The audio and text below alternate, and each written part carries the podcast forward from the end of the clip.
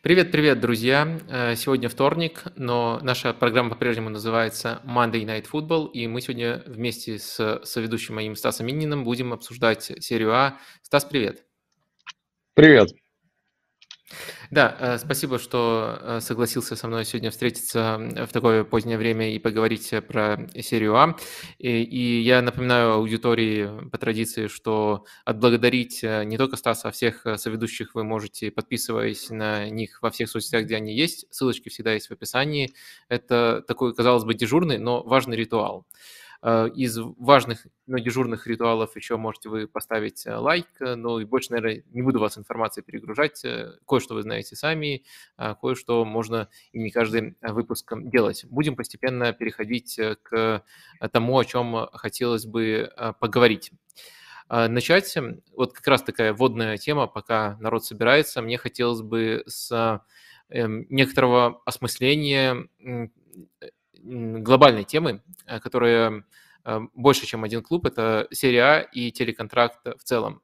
Вот как раз э, в октябре месяце, который мы, по сути, сегодня обсуждаем, стало понятно, что серия А не просто не приобретает в новом телеконтракте, а даже немножко теряет. Вот мы можем вывести таблицу, которая показывает хронологически, хронологически, как менялся телеконтракт серии А, и тут э, у нас э, следующая картина. Э, есть домашние права и есть международные. Домашние, как всегда, как правило, абсолютно вот в каждый из этих циклов а, приносит больше денег. И в этот цикл мы уже знаем, сколько вот будут именно домашние права стоить. Это меньше 1 миллиарда за сезон, это 900 миллионов. Это, получается, возвращает нас на уровень ну, где-то 2012-2015 года.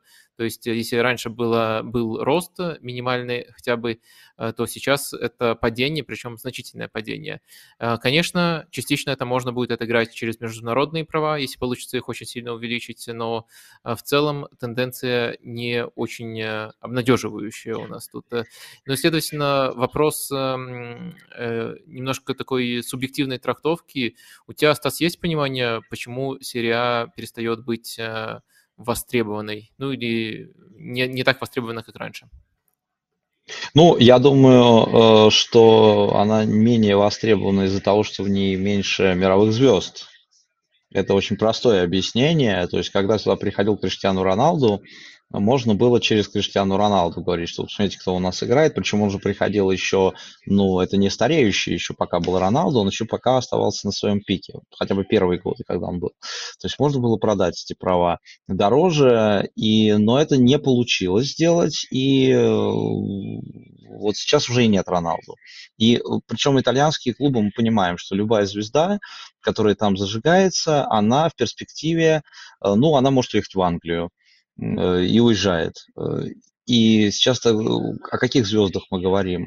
То есть, ну, условно, Кьеза, это не мировая же величина, да, это очень, это крутой игрок, но это не мировая звезда, это не, не звезда продаваемая. И даже он, даже о нем говорят как в игроке, который должен уехать в Англию. То есть мы можем понимать, что если, например, сейчас Э, вот Ромело Лукаку оказался в Англии не нужен, вот он оказывается в Италии, но он уже не считается звездой, которую можно продать на э, большом рынке. То есть это прежде всего э, нехватка звезд, это же ну, абсолютно попсовая история. То есть ты продаешь либо историю саму, например, классику, и ты уже не можешь продать миланское дерби, например, так, как ты продаешь классику, или ты продаешь звезд, а звезд в серии А галактического уровня нет.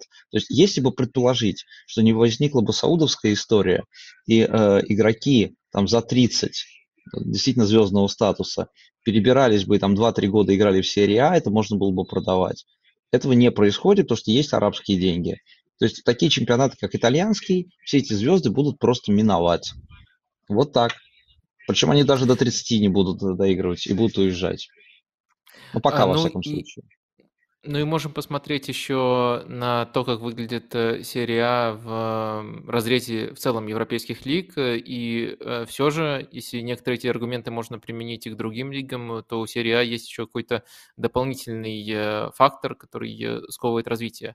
Вот сейчас давайте еще одну таблицу выведем, и на ней как раз-таки сравнение с топовыми пяти лигами. Тут надо уточнить, что это таблица от Swiss Rumble, но тут, в принципе, так и, так и, так и написано, под, под, подписан он. А, но еще важно, что это а, проекция. То есть э, это его э, прогноз, поскольку, например, по Италии еще не, не, не проданы абсолютно все права, не проданы международные права, только домашние. И вот э, мы видим, что все лиги, если мы сравним две последние сделки телеконтракта, кроме АПЛ, в той или иной степени теряют. Но у серии А совокупный, совокупный, э, совокупное падение, оно Э, более значимая, чем у других лиг. Так что тут, наверное, отчасти можно объяснить вот теми факторами, которые ты, Стас, привел, а отчасти еще, наверное, тем, что у всех рост тормозится, наверное, потому что, ну, кроме АПЛ, АПЛ это такая особенная лига, э, которая плохо поддается стандартам объяснения, которые есть у других лиг, становится постепенно суперлигой, но мы про это много говорили уже. Так вот, у всех других лиг рост тормозится, видимо, потому что некоторый потолок просто достигнут Э, и теперь какие-то новые точки роста, что-то необычное тяжело будет эм, отыскать э, в футбольной индустрии. Э, видимо, она вот сейчас находится именно на том уровне, на котором должна быть, и просто за счет правильного увеличения ведения переговоров и там, увеличения стран, на которые продаются э, права, уже э, не получится лигам дальше расти. Хотя с такими прогнозами всегда надо быть осторожными. Может, какая-нибудь цифровая революция еще случится, но все Э, в этом росте сбавили, но у серии А особенное падение. И давай, поскольку мы вот тут сравниваем с другими лигами, я у тебя спрошу вот в таком контексте. Э, ты думаешь, что вот на дистанции ближайших сезонов э, это отразится на конкурентоспособности серии А? Вот даже не, не относительно АПЛ, а относительно Бундеслиги и Ла Лиги? А, не уверен. Ну, не, вот э, я просто вспоминаю время, это не, не связано, например, с телеправами, когда в Испании был экономический кризис, когда из, из Испании стали уезжать игроки, но э, лига не стала слабее. То есть они смогли найти новых игроков, они смогли предложить тренерские идеи, оставалось Эль и все остальное. Испанская лига все равно оставалась привлекательной. Мы просто, ну, действительно, АПЛ за скобки выносим, потому что это самый успешный коммерческий проект. Испания так выживала. Итальянцы, я думаю, что они базу, во-первых, сохранят, то есть база, она не размывается. Люди, которые как смотрели Италию, так и будут ее смотреть. Дома как смотрели, так и будут смотреть. А дальше это все же перетек... каждый сезон меняется. То есть вот то, о чем даже я говорил про звезд, например, на французской лиге, как это отразилось, что там был Пари Сен-Жермен, где были одновременно Месси, Мбаппе и Неймар. Ну, на Париже, может быть, отразилось. На всей лиге я не уверен, что сильно. Э, то есть здесь даже этот э, механизм не работает. Я думаю, что это здесь, здесь каждый сезон все может меняться. Здесь не будет какой-то вот тенденции. То есть, например, Бундеслига захватит второе место и будет его удерживать. Нет, в любой момент что-то может произойти, и они опять они откатятся. То есть здесь каждый сезон вот э, команды, которые условно, ну не фу, команды, лиги, которые на второе место претендуют, они будут меняться. То есть здесь не будет ничего стабильного, я думаю. И серия А, ну это, это плохо для самих клубов в краткосрочной перспективе. Они много потеряли во время пандемии, они сейчас много теряют. Они теряют из-за того, что у них нет своих стадионов и они не могут договориться, чтобы их построить. Э, но это Ювентуса, например, не касается, но Ювентуса другие проблемы. Э, то есть э, по ним это бьет. Там Аурелио де Лаурентис вообще лютует и войну объявляет вот тем, кто такие права, те, кто такой контракт подписал. Но в остальном в перспективе более-менее долгосрочной, я не думаю, что Италия из именно из-за этого сильно э, просядет просесть может она вот именно из-за других экономических проблем клубов, которые есть у них объективно. А вот, кстати, я тоже читал слова Ди Лорентиса, они, безусловно, очень интересные. А как тебе кажется, можно ли вот э, их эм, делать как э, делать ключевым аргументом? То есть, грубо говоря, э, вот у нас есть а, отставание почти в два раза от Ла Лиги. То есть, наверное, все-таки пропасть между серией А и Ла Лигой по интересу не должна быть двукратной. И не можем мы просто все свести к тому, что вот там есть дядюшка Тебас, а тут никого, такого менеджера такого масштаба просто-напросто нету, и сказать, что у серии А просто ужасное управление. Ну, мне кажется, что вот, вот Тебуса много критикуют, э, но Тебус свое хозяйство знает. То есть он и плюсы, и минусы, но это все его. То есть он, он знает, что он делает. И в серии А действительно такого нет. И, я, и как они об этом договорятся, я тоже не знаю. То есть Тебус в какой-то момент должен просто появиться в итальянской лиге. Я думаю, что это отчасти да, отчасти это так. Но вот Де может быть, сам хотел бы властвовать, э, сам хотел бы быть начальником. Ну а что, так, такое было, бывало в других лигах. Вот из президентов клубов выбирают того, кто будет временно управлять. В России такое было какое-то время. Но, опять же, насколько этот человек будет действовать в интересах всех клубов, может быть, э, так будет. Ну, отчасти я могу согласиться, что у Ла Лиги управление лучше. И, э, может быть, оно лучше, потому что подчиняется одному человеку. Сейчас, потом, может быть, другой какой-то человек. Этот человек отвечает. Вот провалится Ла Лига коммерчески, ну, до свидания, скажут Тебусу. Пока вроде бы не проваливается. Опять же, а с АПЛ не сравниваем. Ну да, я, я согласен. Тебес, э, если у него просто очень яркие плюсы и минусы, но если брать общую картину, то хороший да. менеджер. Э, но давай возвращаться в Италию э, и уже говорить непосредственно про футбольные команды. И по традиции сначала несколько таких лайтовых вопросов, которые не касаются еще команд, которые хотелось бы обсудить подробнее. Первый такой вопрос – это Эмполи и Андреа Цоли, его возвращение. У нас появляется еще одна обязательная к просмотру команда. Думаю, с этим просто спорить бессмысленно. Даже не буду буду это как вопрос задавать, я спрошу, за кем индивидуально ты бы посоветовал следить, ну, поскольку люди уже определенно будут смотреть Эмполи? Ну, а, мне очень нравится, как он использует Кончильери вот э, в этой тройке атакующий Капуто в атаке, это вообще мой любимый итальянский футболист Капуто, и под ним э, там Камбьяги и Кончильери, особенно когда они Фиорентину обыграли, мне очень понравилось, как Кончильери играл. То есть э, он был ну, в других командах, и в Лацио, и везде ему искали роль. Он, его отправляли на фланг, он был вингером. А здесь вот в этой структуре 4-3-2-1, он вот в этой паре. Э, атакующих полузащитников, условно их так назовем, э, вот э, там он играет и прессингует, мячи перехватывает, лучше его качества проявляются, там пространства достаточно, и он себя показывает. То есть вот за Кончильери в Эмполе, мне кажется, следить интересно. Ну и остаются все те же ребята, которые были в прошлом сезоне, и включая Фацини, включая, естественно, Камбьяги, которого Аталанта им отдала. Я думаю, что да. Ну и плюс, поскольку ушел ушел, э, у них Паризи остался единственным здоровым левым защитником Либерата Какача, мой любимец новозеландский.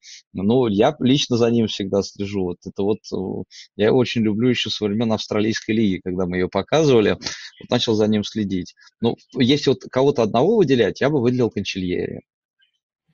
Угу. А, да, но Кончильери тогда выделяем. Ты еще обмолвился, что Капута твой любимый итальянский игрок или нападающий. Да, конечно. А, а тебе не кажется, что это какая-то несправедливость, что он в Эмполе при всем уважении к Эмполи? Ну, что, просто, ну, ну, во-первых, он уже в возрасте, то есть он уже не молодой. Э, пик у него был Сосуоло, конечно. Ну да, он был Сосуоло, э, Дедзербиевском Сосуоло. То есть это был идеальный матч такой. Вот э, когда человека взяли из Эмполи, он уже был обучен, в том числе Андреа Цоли, и он попал в команду, где еще более крутую вот по качеству, и там себя проявлял. Потом он просто, по-моему, пошел по неправильному пути. Он оказался в очень проблемной Самбдории, и после Самбдории понятно, что у тебя есть путь только какой? Либо в серию Б, либо в команду, э, которой ты уже знаешь, которой ты уже был. И ты возвращаешься туда. То есть нет, мне кажется, что для Капутов 36 это ну, нормальная совершенно история. Вернуться в Эмполе. То есть это так же красиво, как Андреа Соли, который возвращается в Эмполе. Нам еще Капута пару сезонов хороших точно подарит. Ну, вообще, 36 это только, как мы знаем, Только начало, серии А, да. это, да, это выход, выход к пику, поскольку лучший футболист серии А, Оливье Жиру, ему 37 лет. Э, В общем, а, э, с Эмполи разобрались, э, рекомендуем эту команду. А Теперь хочу совсем гиковский вопрос задать. Э, У меня есть некоторые впечатления про этого игрока, но вдруг у тебя тоже есть. Э, Это Гвидес Генетис э, из Тарина. Видел его, есть что сказать, поскольку для меня это одно из ярчайших впечатлений этого месяца. А, ну, Гвидей, он же был еще в прошлом сезоне, помнишь, когда у них были травмы и приходилось выпускать, то есть был такой пятый полузащитник, пятый выбор, Генейтис, ну, все, все вообще не привыкли к тому, что литовский футболист может на высоком уровне играть.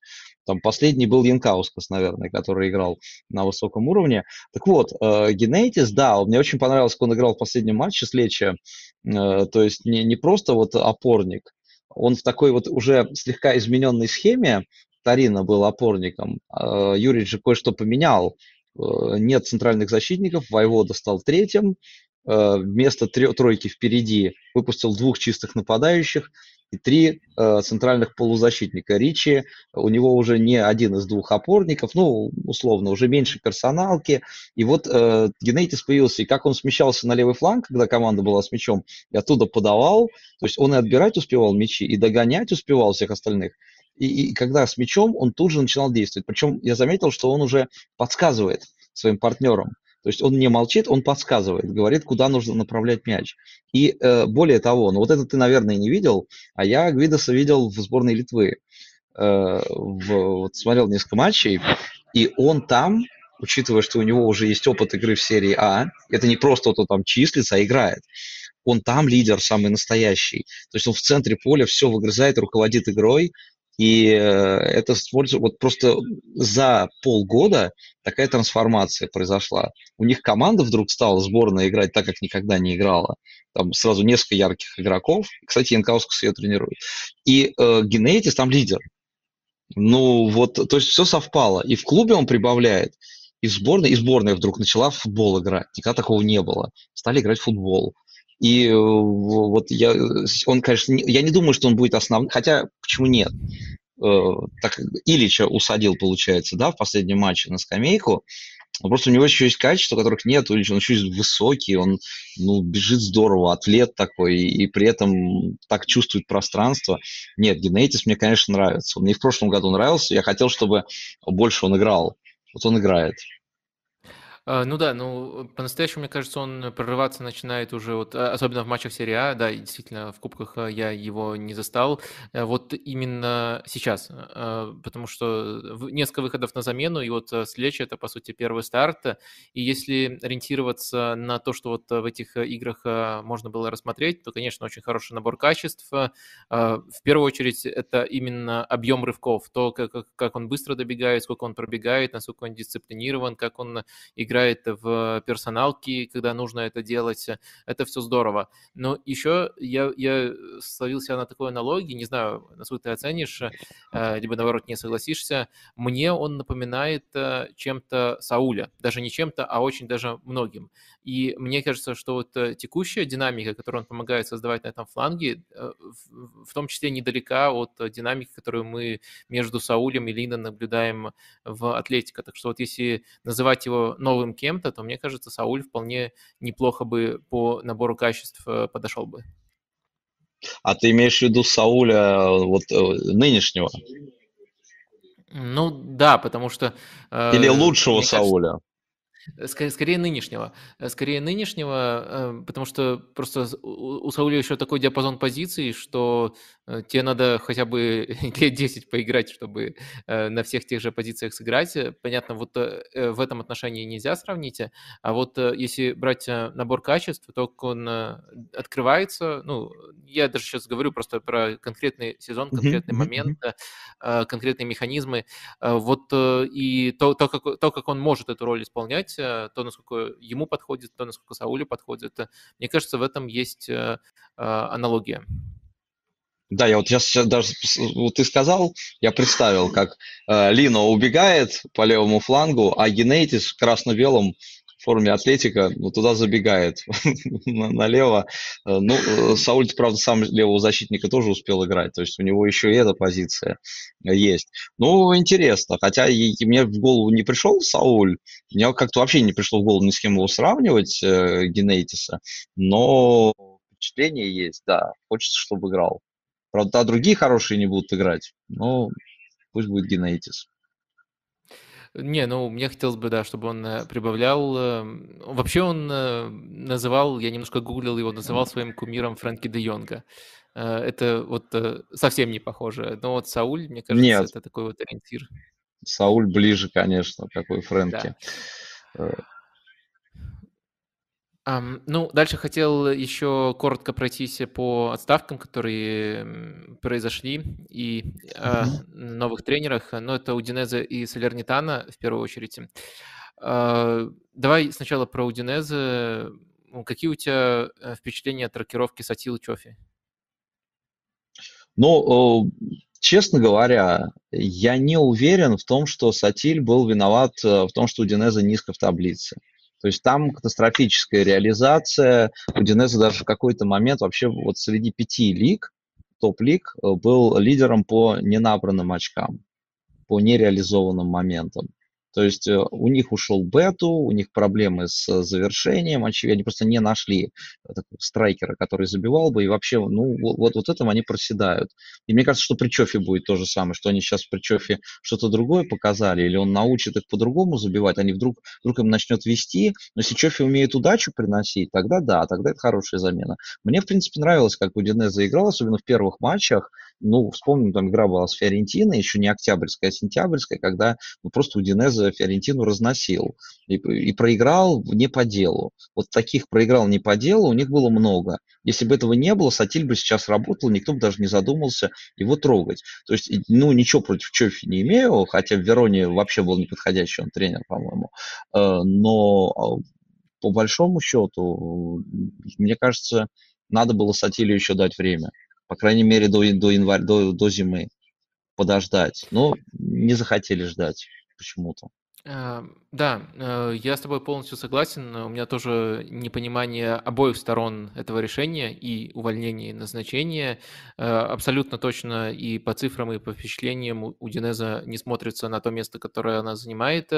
Э, также можно очень много говорить про потери, потому что ушел не только Бету бомбардир, но еще травмирован Деулафеу. Возможно, это да, самое давно. важное, поскольку можно посмотреть, что спад в результатах, он на самом деле идет сильно сильно с прошлого сезона, и э, есть прямая корреляция между тем, играет Деулофеу или не играет.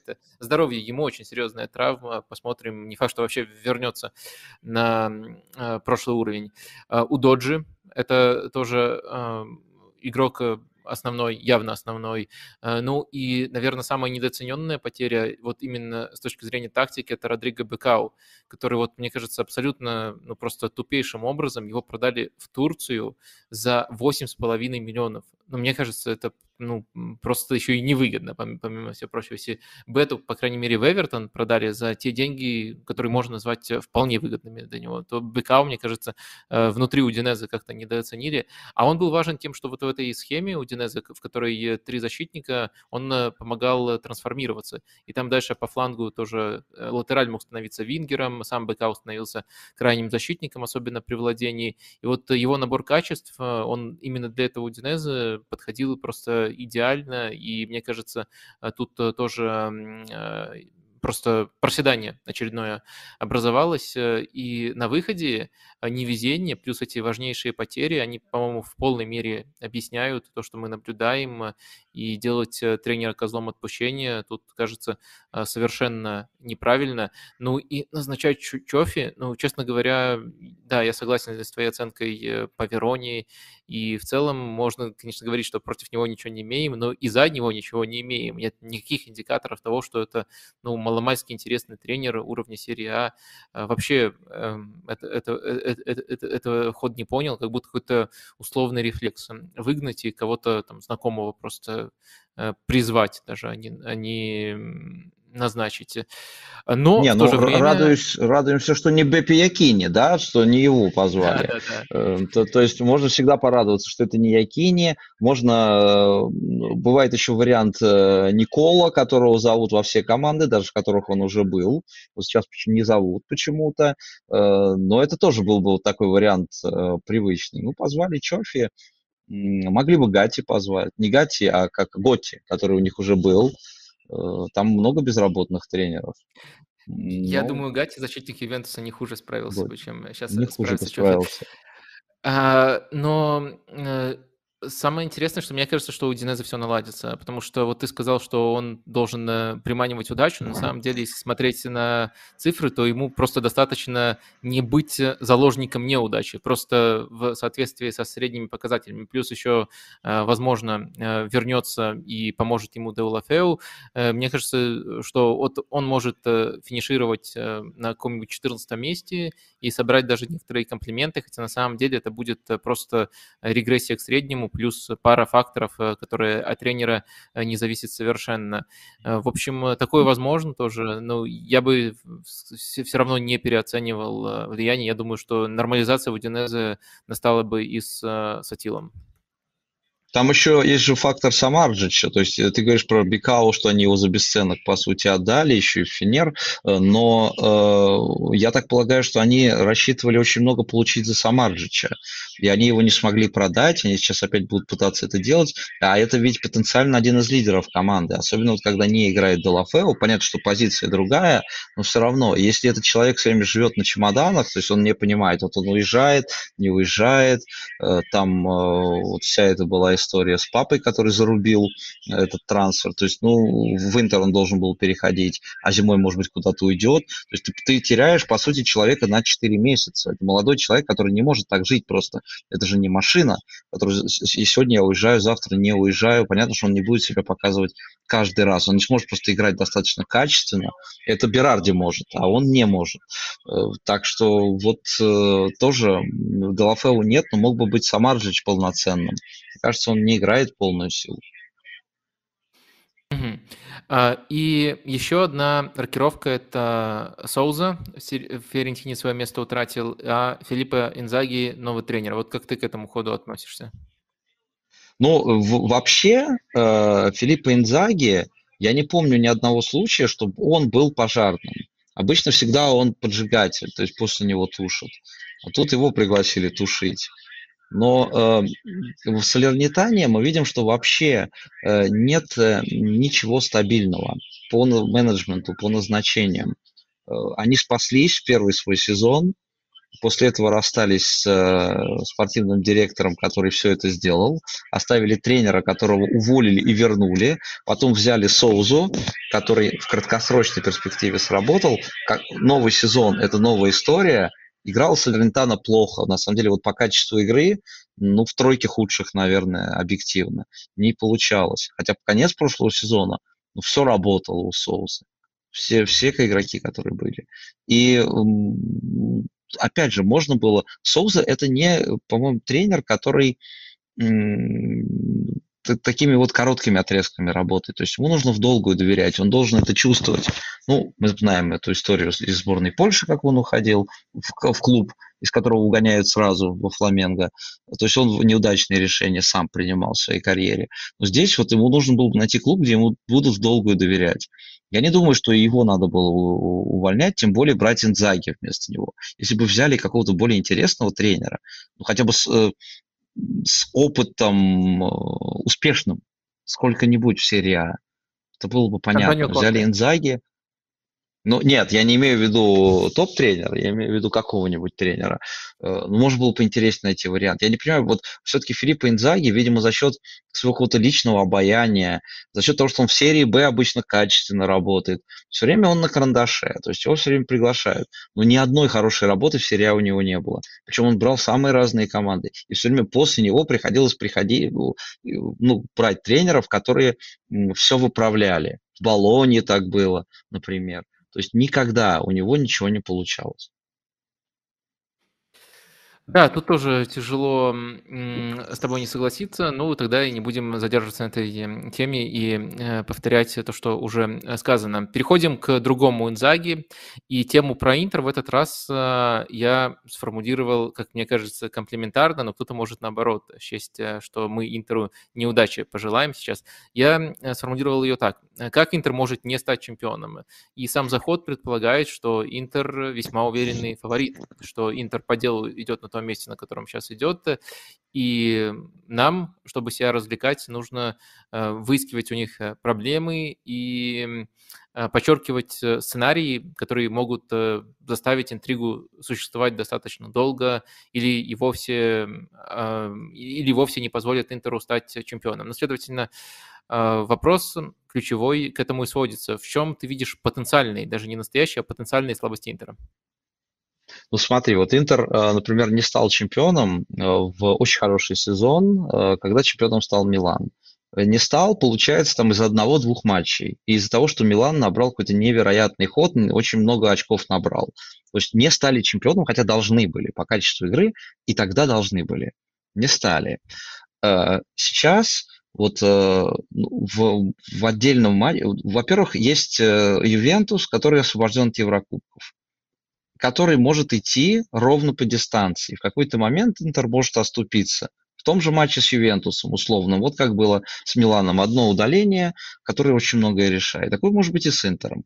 Это вот если брать э, просто турнирный путь, долгую перспективу.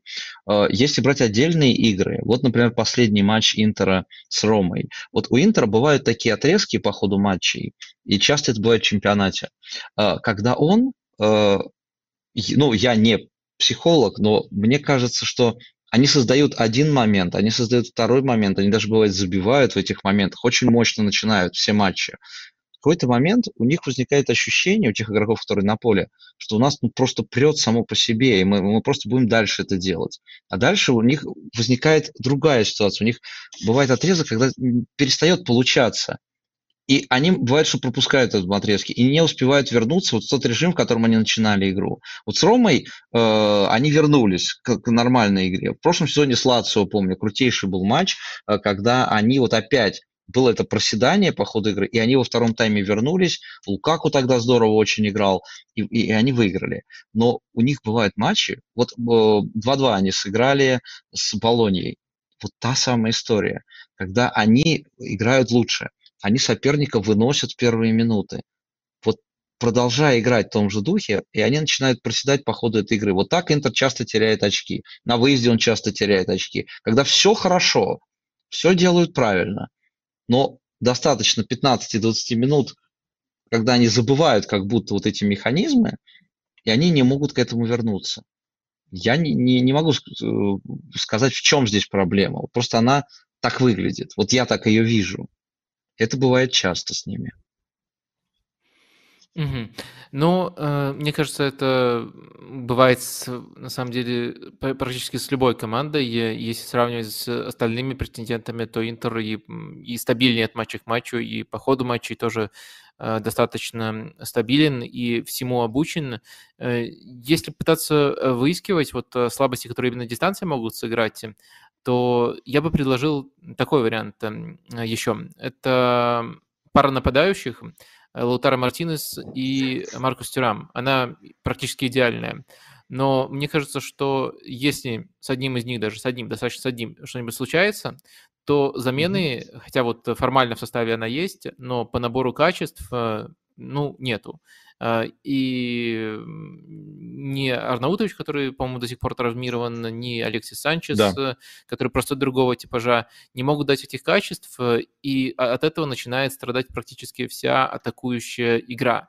При этом абсолютно весь сезон с этой парой нападающих, наверное, пройти не получится. Вот это, мне кажется, как минимум нюансом, в котором э, Симона Инзаги нужно будет искать варианты. Ну, во-первых, э, искать будет не Инзаги, а искать будет Марота и Аузилио. И эм, сейчас, насколько я понимаю, такой вариант найден. Я просто не знаю, удастся ли договориться, потому что с этим же человеком не удалось договориться Милану. Это Мехдита Реми. То есть вот если взять зимой Мехдита Реми и Спорту, мне кажется, что эту проблему решат. Потому что я, мне очень нравится Тареми. Э, он, естественно, в таком клубе, как Интер, э, он потерпит, если он будет выбором номер три. А по сумме качеств он и завершитель, он из глубины играет. Я не знаю, вот и последнюю игру Порту э, видел ли с Антверпеном, когда он не забил ни разу, но сделал 4 гола. Ну, помог сделать 4 гола. То есть это его, его качество. Есть сомнения в том, что он на таком уровне, как Интер, сможет их проявлять, но мне почему-то кажется, что это просто прекрасное решение. Вот именно этой проблемы, ее понимают, потому что с Арнаутовичем, даже если бы он был здоров, по-моему, не попали. Мы видели его неудачные матчи. Алексис Санчес полезный, но действительно в прошлом сезоне у них как в хоккее была вот смена, да, вот как там меняют тройки, например, нападающих. Вот у них были сочетания, это было четыре нападающих, включая Хакина, э, то есть, ну, что-то я поплыл, не, не Хакина, как бы, э, пишешь, э, звали там. Каре. Как, Каре, Каре, да, да, да. Каре. Вот, э, то есть у них были э, понятно, что были, лидеры, были лидеры, но вот, например, из пары Лукаку Джеку, в, Джеку в разное время лучше был кто-то один. И Джека это, ну, потеря. Вот ему на замену не нашли. То есть Лукаку замену нашли, и, и по мне так даже и топовую. А вот э, Джека действительно не нашли. Вот я думаю, что Тереми это такая замена. Вот если удастся Тереми выцепить, это вот прям супер решение будет. Что-то я сомневаюсь, ну, то есть э, с характеристикой согласен, но я сомневаюсь тем, что Порто с их э, продажами и Интер с их текущим статусом договорятся, тем более это, скорее всего, будет именно а, третий нападающий, так что мне кажется, решить эту проблему возможно, но какой-то более тонкий вариант придется Беппи Маротти изобрести. А, слушай, а еще для того, чтобы синхронизироваться, хотел тебя спросить, а кто тебя больше впечатляет? Вот, э, ну, понятно, каждый делает свою функцию, классно, но все-таки неизбежно в паре играют, приходится их сравнивать. Лаутара или Тюрам? Меня Тюрам, потому что Тюрам в новых условиях. Мы Лаутара уже, мы такой результативности Лаутара, может быть, не видели. То, что он может быть и лидером, то, что он все умеет делать, это мы знаем.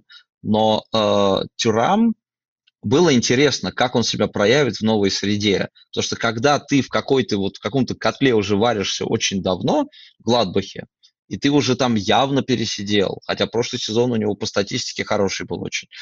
Вот как ты себя в новых условиях проявишь, всегда интересно. А то, как он это делает, с какой зрелостью, э, как он все умеет и возвращается, и отдает перед он лидер Интера по голевым передачам, как он может забить в важном ключевом матче. Э, то есть я бы сказал, что вот, ну просто Лаутара здесь мы видели больше в Интере Лаутара, естественно. Мы всякого видели Лаутара, и здесь нет сомнений в том, что это был топовый нападающий. То есть э, на меня, например, не, не воздействует история, когда на чемпионате мира человек не забивает. Я видел, вижу его каждую неделю. Я знаю, что он умеет. А Маркюс Тюрам, мне показалось какой-то момент, что его карьера начинает, ну, он стагнировать начинает. И тут получается, что нет. Получается, что самое время, его взяли вовремя и туда, где он должен был быть. То есть он идеально вписался в роль Лукаку, он не такой широкий в плечах, может быть, он не умеет какие-то вещи, которые Ромало умеет, он умеет другое. Очень гибкий, подвижный, умный игрок. То есть я бы вот в этой паре, при всей крутизне Лаутара, я бы сказал Тюрам. Снова приходится соглашаться, даже не приходится, а приятно согласиться, поскольку мне кажется, что из-за голов, конечно, неизбежно акцент э, будет на Тюраме. Но такой вопрос, как минимум, уместен. А, очень даже многие, я честно скажу, у тебя не первого спрашиваю, так э, в личных беседах, ну, оценивают Тюрама, вот именно э, кто смотрит матчи Интера, оценивают Тюрама даже выше, и мне кажется, просто это даже тяжело сформулировать чем-то одним. Мне кажется, он просто вариативнее и полезней. Э, но голов забивает больше Лаутара, и, конечно, и тот и другой выбор для меня был бы уместен и понятен. Но, э, наверное, вот э, резюмировать можно тем, что вопрос такой можно ставить, и не стыдно отвечать на этот вопрос, что Тюрам полезнее, хотя оба сейчас крутые. Немножко отвлекся я от поиска слабости Винтера.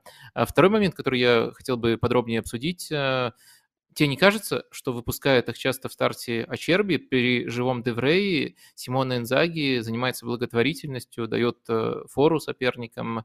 И опять же, тут нужно эм, сказать, что Ачерби достойный центральный защитник, но просто у Интера есть лучше, и я тотально не понимаю, почему так раз за разом э, происходит. Ну, смотри, вот э, последние три матча, два сыграл Дефрей, а Черби сыграл персонально против Лукаку. То есть Инзаги повторил финт э, финала против Холлана.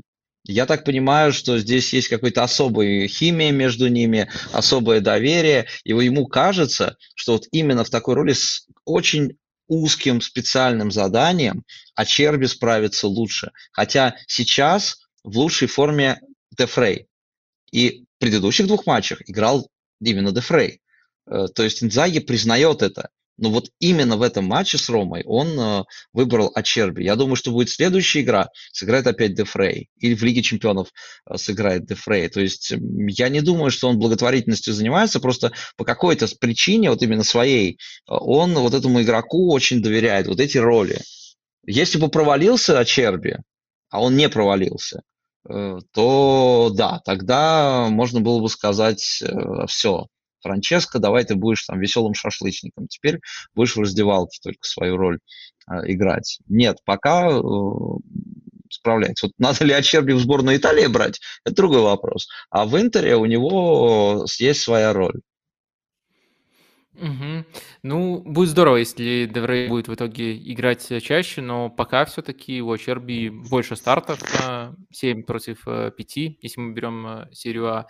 И мне кажется, что это не совсем отражает возможности того или иного игрока, хотя, может быть, это э, что-то у меня личное. Мне, мне давно нравится Деврей, но в этом сезоне я стараюсь быть объективным. Когда он играет, он играет еще достаточно хорошо и, и как мне кажется, э, заслуживает э, большего.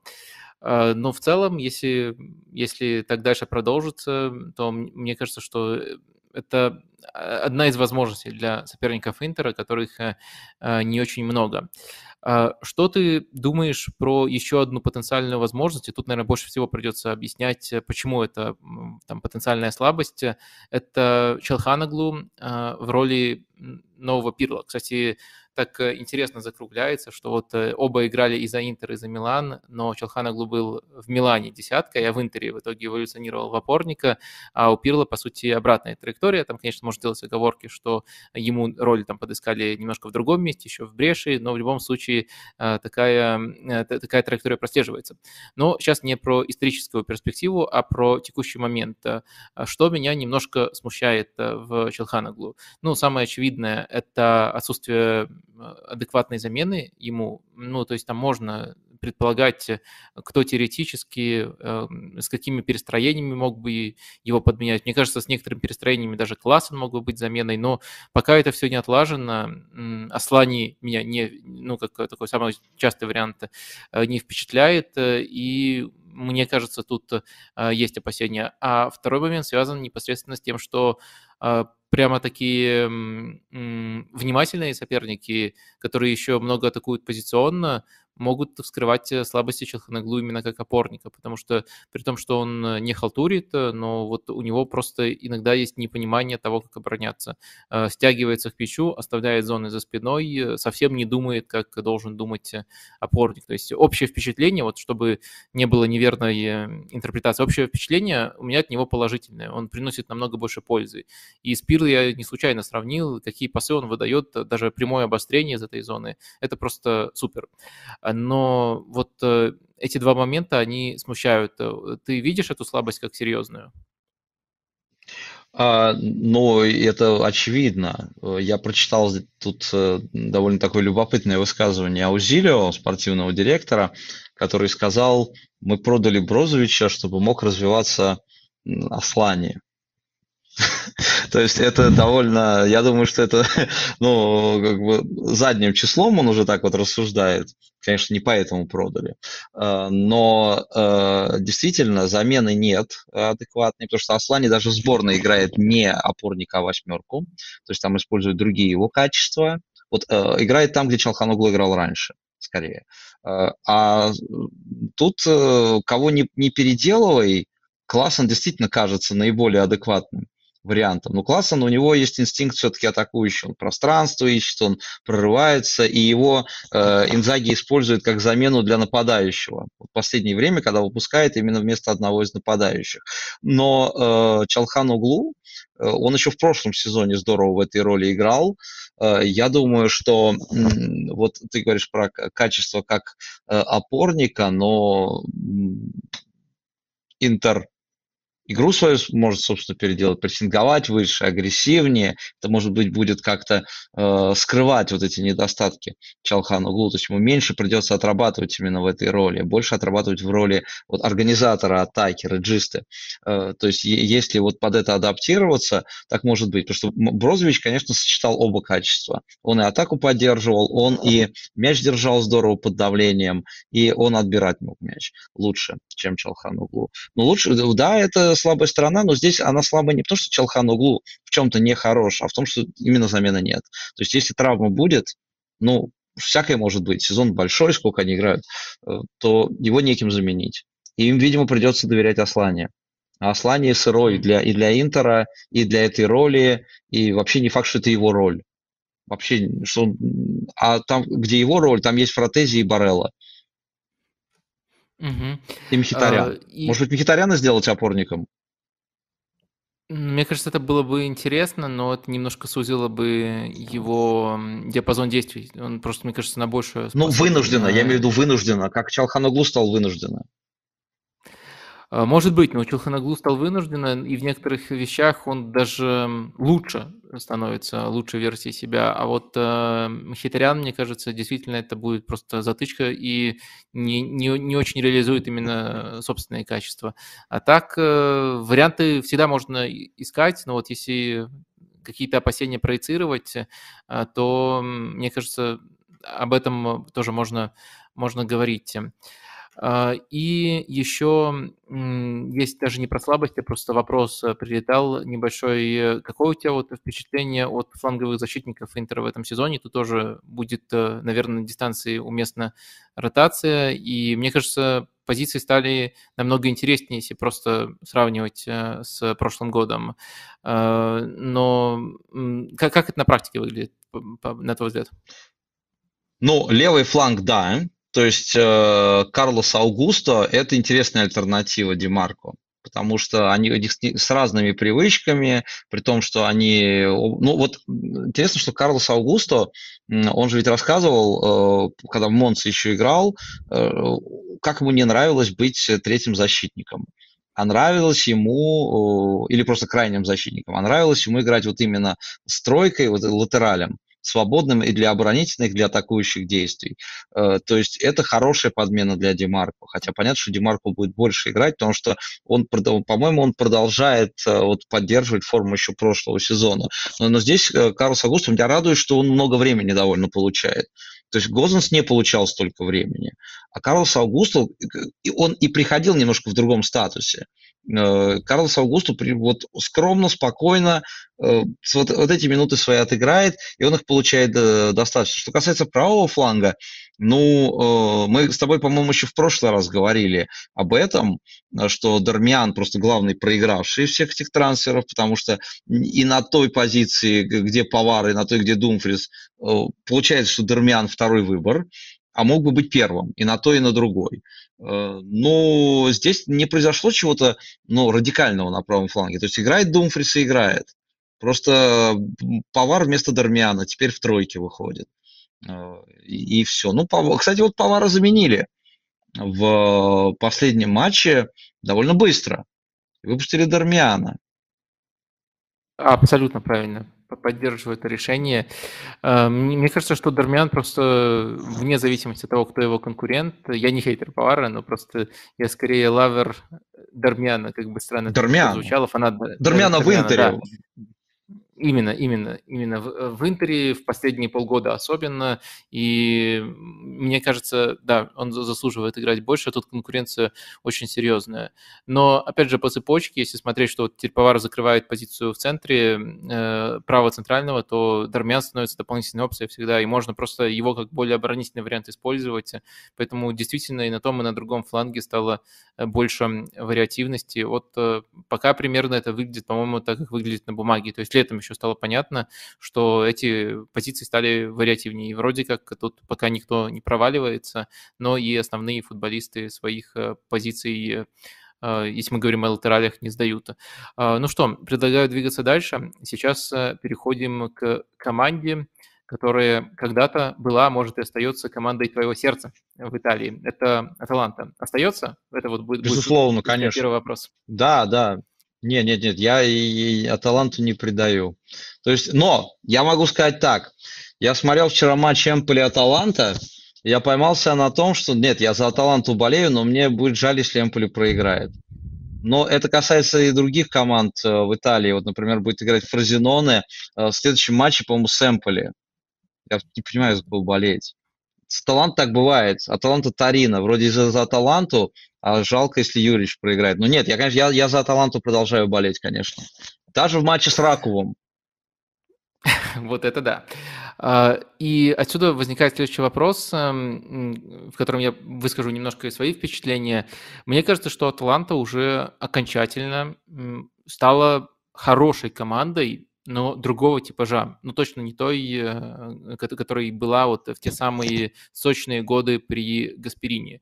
То есть э, первое, что тут, э, первое, на чем нужно тут акцентировать, э, Аталанта теперь э, меньше владеет мячом и действительно хорошо играет без мяча, хорошо обороняется, даже если рисунок матча предполагает, что нужно там на 60% или больше мяч передавать сопернику. У Аталанты, конечно, не такая хорошая оборона, как у Интера, но в тройку они уверенно входят по практически любой метрике, включая допущенные моменты. В то же время мы, если посмотрим и на наполнение атакующей линии Аталанты, и на качество этих футболистов, футболистов, а, а, то там все стало поскромнее. Во-первых, а, чаще мы видим дополнительного полузащитника, например, Кэпмейнерса, который э, стартует э, формально там поближе к атакующей линии, но на самом деле часто становится просто дополнительным игроком полузащиты. Пашалич тоже может в этой роли выступать. То есть просто даже количество на одного игрока, который мог бы комбинировать и вот именно нести угрозу регулярную, а не ситуацию э, становится меньше. Ну и те, кто выходит, э, это все-таки игроки не настолько тонкие, это больше скорость и мощи, а не именно техника, как это было у Папы Гомеса и Иличича. И вот этот рисунок, э, он становится, он постепенно уже финализируется, как мне кажется. И э, есть даже некоторые опасения, если эм, наблюдать за талантой как за произведением искусства, что успех вот этой новой модели может быть э, и не совсем хорошо, вот если именно так смотреть на таланту. Это означает, что Гасперини ну, на этом теперь зациклится и, наверное, будет просто устроить э, команду такого типажа. Ну, следовательно, вопрос, эм, согласен ли с тем, что Гасперини сделал свой, согласен ли ты с тем, что Гасперини сделал свой выбор, и настолько, и как ты котируешь вот эту вот новую а, Аталанту? Ну, а, то есть здесь это тот случай, когда статистика все подтверждает, я не про голы, про очки, Аталанта вторая защита в лиге по допущенным моментам. То есть такого с ними да, никогда да. не было на самом деле, никогда такого не было. Э, и они при этом, они не паркуют, то есть они не паркуются. То есть это, это, это, не, это не э, вот э, внезапный автобус, который мы видели у них там два сезона назад. Нет, они все-таки выше играют, они сохраняют умение прессинговать, просто они используют его реже. Сейчас вообще, ну, как бы я к этой теме тоже отдельно там, пару минут будет вернусь. Я думаю, что да, учитывая то, какие у него есть игроки. Э, Гасперини понял, что он потратит слишком много сил, э, и не хватит ему никакой предсезонки для того, чтобы опять э, команду настраивать вот на, на ту игру, которая была. Если вот он сейчас Гасперини ушел и взял другую молодую команду, вот он бы там сделал то, что он делал раньше с Аталантой. Среднюю команду он бы там это сделал. Здесь с ним получилось то, чего с ним не было никогда. То есть э, сейчас Аталанта Гасперини – это такой вот э, атлетику наоборот. Там Симеоне так долго работает, и у него э, за это время полностью поменялся состав, состав стал таким вот с более атакующими привычками, и он вынужден был наоборот от оборонительного футбола, очень крутого, очень классного, постепенно переходить к более агрессивному, атакующему футболу, больше контроля у Гасперини получается путь наоборот. Он пришел как сверхагрессивный тренер для очень среднего состава, для очень средней команды. Он обучил кучу игроков, они продали кучу игроков. Постепенно стали появляться футболисты, может быть, по статусу, по качеству лучше, но э, не настолько адаптивные к этим моделям Гасперини. Старые стали уставать. Ему пришлось с уже изменившимся почти полностью составом строить другую игру, более консервативную, менее зрелищную, чем ту, что была. То есть это такой вот атлетика наоборот. Бывает такое, что тренер работает 10-15 лет, и он э, вот как сэр Алекс, у него же не было какой-то тактической одной привычки, какой-то модели. Он просто э, вот чисто по игрокам из-под одной команды строил другую э, заимствуя где-то э, ситуативно тактические решения. А здесь, наоборот, мы видим пример параллельный двух тактиков, э, которые вынуждены э, строить тактически другие команды. Вот Гасперини это делает. Мне действительно кажется, что в прошлом сезоне э, он дергался. Вот хотелось бы ему и он поэтому нервничал, что не тех игроков покупают. Ему бы хотелось, чтобы ему купили опять под его вот этот футбол. Но сейчас он действительно, может быть, начинает получать удовольствие уже от такого футбола. Хотя, когда они вчера забили второй мяч Эмполи, показали лицо Гасперини, было ощущение, что они пропустили два мяча. Но у него сейчас получается, что идеальный подбор. Э, есть Лукман, который открывается на пространстве, и вот на этом пространстве э, он может быть достаточно креативным. Какой пас он отдал? Скамака, забивающий пяткой после сезона в Англии, где он ничего не показал вообще, э, показывает, что Скамака хорош тоже в как, каких-то совершенно конкретных вариантах игровых. Он был хорош в Сосуоло, но это был не Сосуоло Дедзерби. Это был уже Сосуоло такой вертикальный, который на пространство ему отдавал, и он там своими качествами, вот ограниченным набором пользовался. Так и тут. То есть э, Шарль де Кетеларе, э, он может творить вот в этой структуре, но, э, опять же, он выходит сейчас на замену. Получается, да, что ему нет места в стартовом составе, но, может быть, найдут, конечно, потому что он довольно полезно начал сезон. Э, и сейчас получается, что у Гасперини стали выздоравливать игроки, и у него уже и при таком, э, вот при такой новой модели, у него уже есть по два игрока на каждую позицию, и он понимает их роли. Да, и э, одновременно сам тренд на персоналку из э, серии «А ушел». Посмотри, сейчас статистика PPDA в Италии. В этом сезоне только одна команда меньше десятки, это Наполи. Вторая, кстати, Лечи. Это, ну, это может быть удивительно, но это, мне кажется, объясняется тем, что просто Лечи так глубоко опускается сразу, что э, ни, никто и не разыгрывает мяч в своей третьей. Зачем делать, если тебя уже пускают во вторую? Но когда были топовые Аталанта, Верона, Тарина, вот эти три э, э белых коня, э, 7 или 8 команд были в пределах десятки по PPDA в Италии, то есть они задавали этот тренд. А сейчас и Тарина откатился, так не играет уже, и Аталанта откатилась. Ну, то есть просто ушел этот тренд. Uh, ну, Зачем я настаивать? немножко да, немножко не соглашусь с тем, что ушел именно тренд на персоналку, то есть это она стала менее агрессивной, с ней стали лучше справляться. Да, да, да. Но, да. да, но вот э, само намерение, оно сохраняется. И мне кажется, тут э, в плане противодействия, немножко на другую тему, короткий офф-топ, э, показательно, что как Пиоли объяснял свое решение использовать э, чаще ложных фулбеков. У него вот про это спрашивали, и он сказал, что у него два мотива. Первый, он э, хочет быть как может быть, он пошутил, а второй, э, таким образом удобнее путать команд, команды, которые прессингуют персонально. И он заметил, что в Италии таких много.